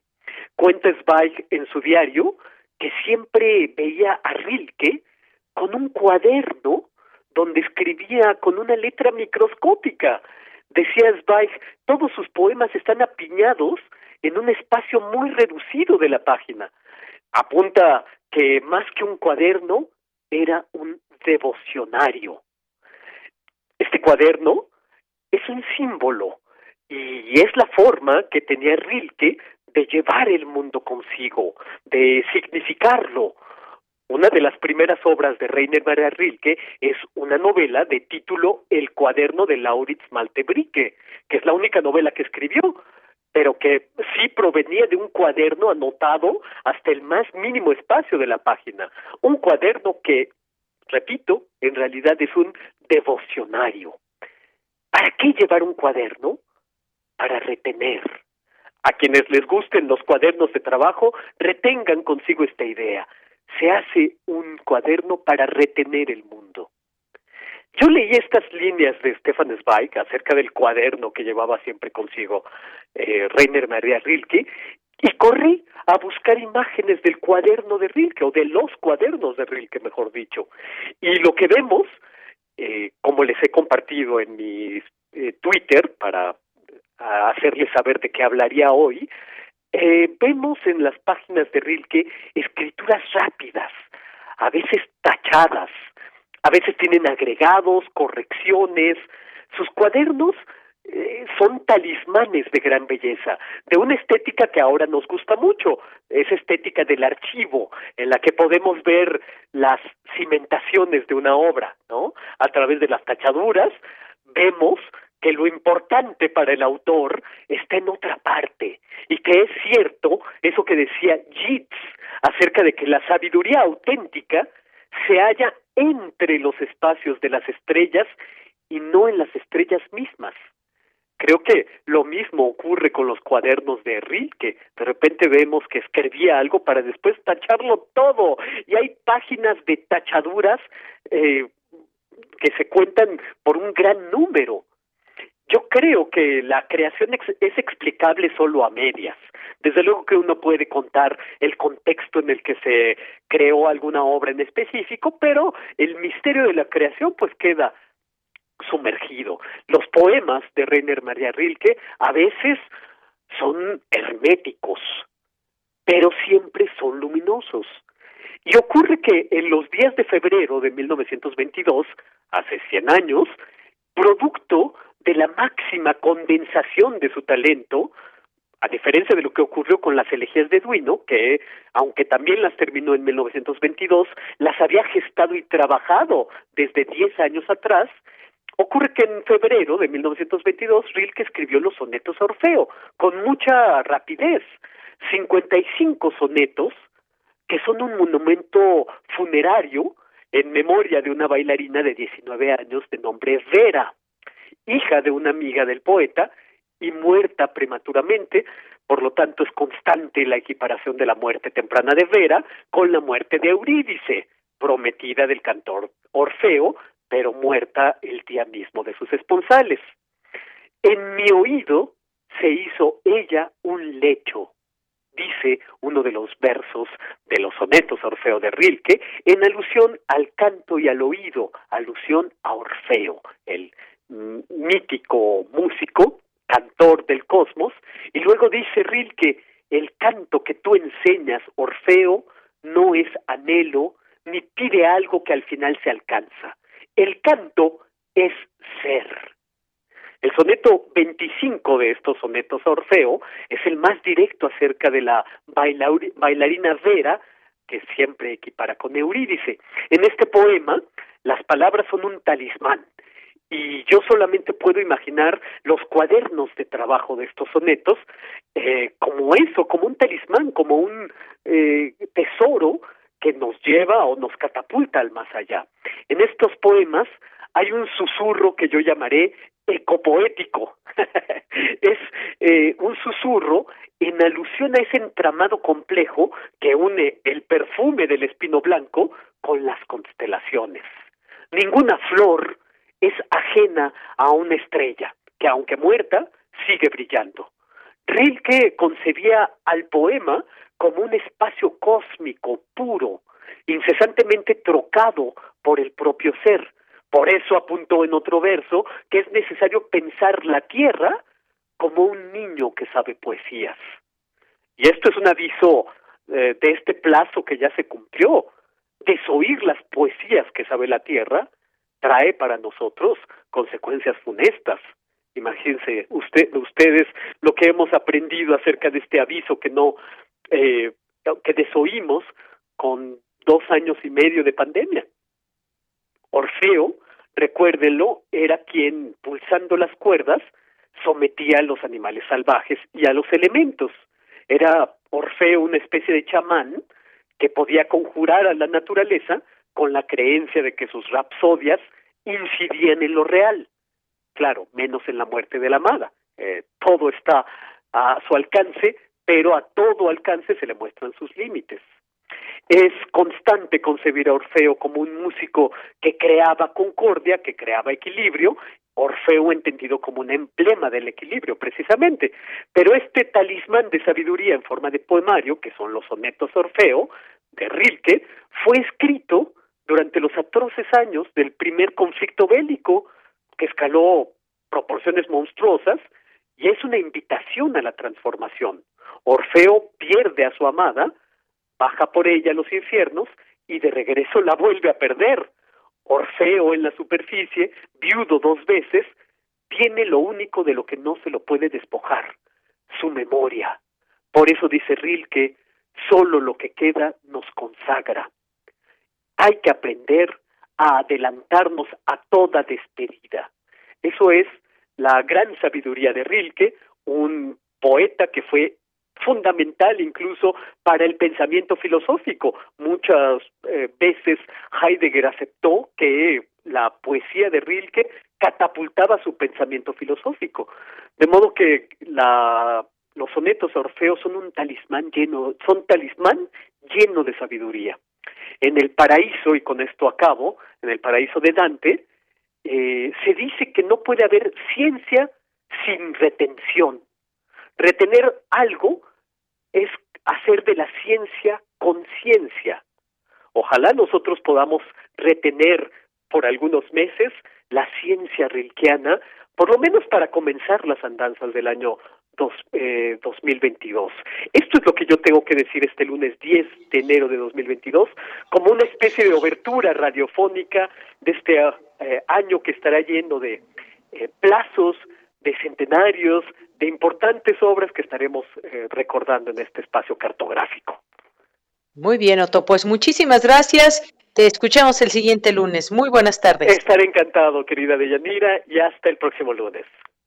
Hasta luego. Adiós. Continuamos. Cultura RU. Bien, pues nos vamos a Cultura con Tamara Quiroz. Adelante, Tamara. Estamos decidiendo reabrir nuestra transmisión para dar cuenta de una noticia trágica. Han eh, asesinado a un gran colega, Javier Valdés, un periodista de excepción. Dos años antes de que asesinaran a Javier, decidí buscar a Carmen, pues acababan de censurar su programa de la Radio Nacional, privándome, como a millones de mexicanos, de mi derecho a escucharla.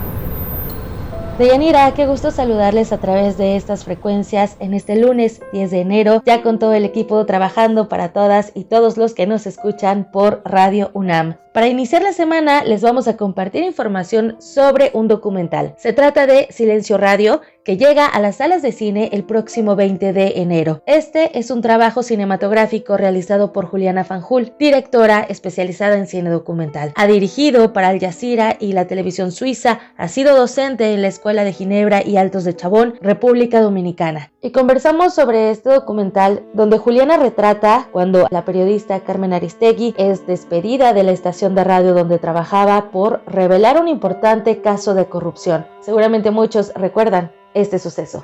Los invito a escuchar más acerca de Silencio Radio. Todo le han inventado.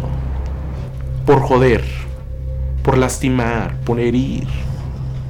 Juliana, muy buen día. Muy buen día, muchísimas gracias Tamara. Al contrario, muchas gracias a ti por este enlace, por tomar la llamada. Eres directora de Silencio Radio y me gustaría que nos platicaras acerca de este documental, un documental que ha sido presentado en diversos festivales, llega ahora a las salas de cine. Creo que es, es conocido el tema, ¿no? Pero, pero me gustaría que nos platicaras cómo surge a partir de, de la despedida de, de Carmen Aristegui, de la censura de la estación donde trabajaba, pues cómo surge este proyecto cinematográfico.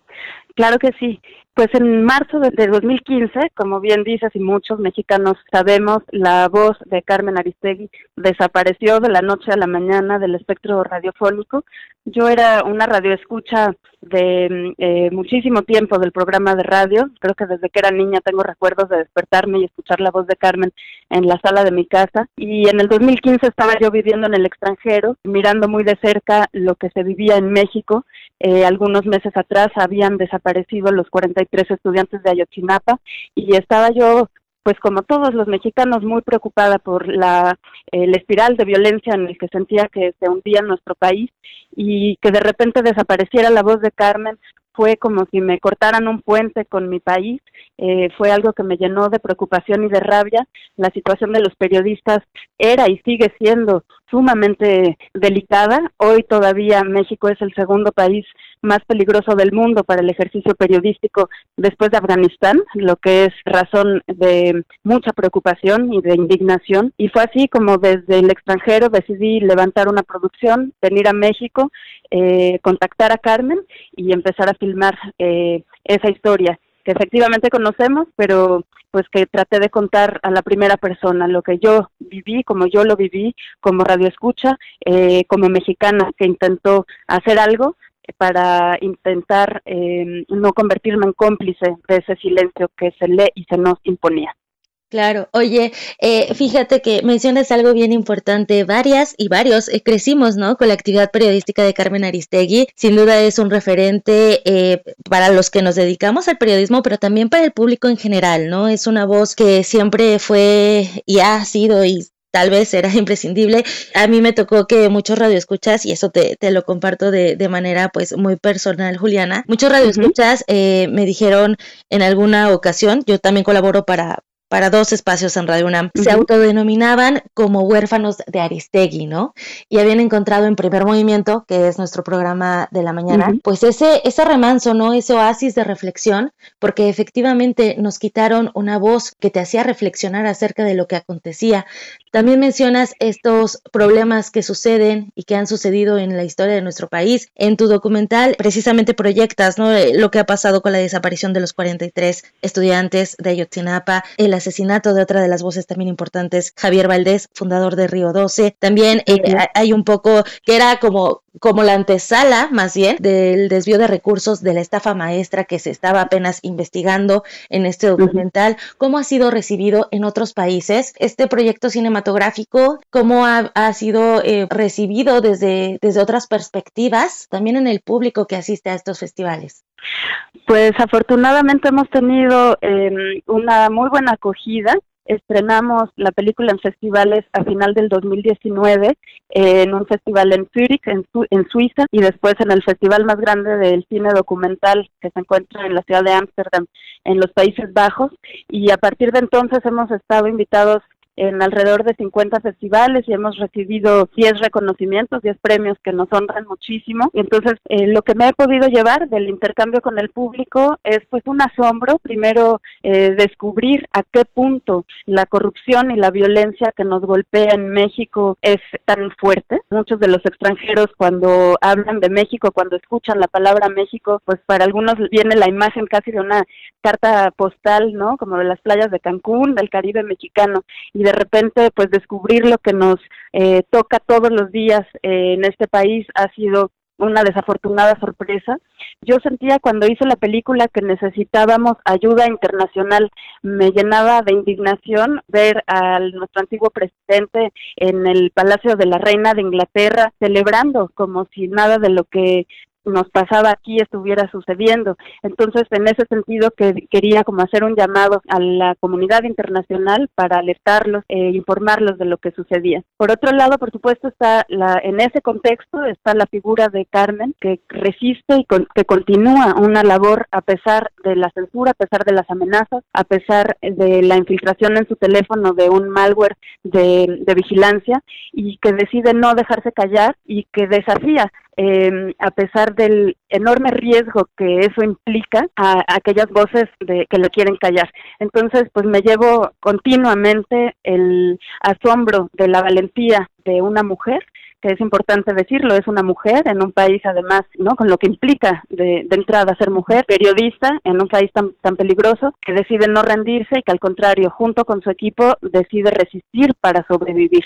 Entonces, pues es un homenaje, por supuesto, pero es también una invitación a la reflexión y al diálogo de lo que hoy todavía eh, sufren nuestros periodistas, de la información que consumimos y de lo importante que es como sociedad civil estar activos y ser eh, eh, agentes activos en nuestra vida social y en nuestra vida política. Sí, sin duda. También me gustaría eh, preguntarte, Juliana, como documentalista, eh, tienes especialización en documental, eh, también en, en, esta parte de realización, ¿no? Como creativa, como cineasta, como creadora, pues cuáles son estos ecos, ¿no? De, de la libertad de expresión, pero también de la resistencia que hay en torno al ejercicio periodístico. Em, pues sentía yo que debíamos, eh, que yo, yo tenía que hacer uso de las herramientas que tenía a disposición como documentalista, como cineasta, y entonces utilizar el valor que tiene y el, poder que tiene una cámara de cine, el altavoz que puede por momentos significar para hablar de las problemáticas que nos tocan aquí. Sin duda, una de ellas eh, hoy en día y desde hace varios años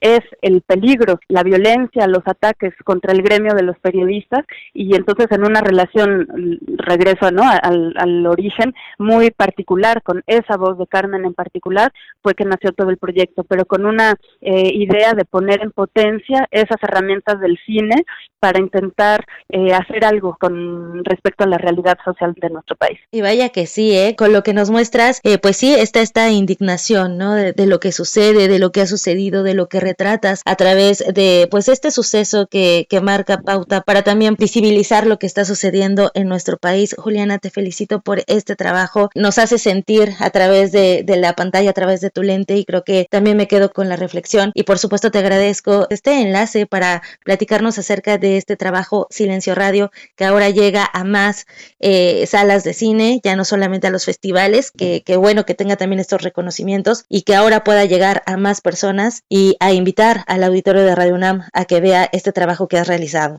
Muchísimas gracias, Tamara. Sí, con una ilusión inmensa a partir del 20 de enero en las salas comerciales de diferentes ciudades de la República se estará exhibiendo con mucha ilusión porque fue una película pensada para la pantalla grande, entonces ojalá que la gente pueda acudir. Hemos esperado muchísimos meses por culpa de la pandemia con los cines cerrados o con todavía eh, no un ritmo habitual, entonces invitar a la gente a que venga para apoyar no solo a los cines, a los cineastas, pero también para reflexionar y discutir sobre el periodismo eh, en México hoy y sobre nuestra vida política hoy, porque si bien es una historia que sucedió el sexenio pasado, es un tema que sigue siendo de tremenda actualidad. Claro, sin duda. Juliana Fanjul, de verdad, muchísimas gracias y muchísimo éxito también, eh, no solamente con este proyecto, sino con todos los que vengan. Muchísimas gracias, Tamara. Un abrazo a ti, un saludo a todo el auditorio y hasta el 20 de enero. Ahí nos vemos en las salas de cine el 20 de enero. Muchísimas gracias, Juliana. Hasta luego. Hasta luego y gracias. Juliana Fanjul es directora de Silencio Radio. Si lo ven, si ya lo vieron, eh, platíquenos qué les parece este documental. Y bueno, es una opción cinematográfica para iniciar este año. Deyanira, regreso contigo. Hasta mañana. Bien, pues sí, hasta mañana. Lo esperamos con más información en punto de la una de la tarde. Que tenga buena tarde y buen provecho.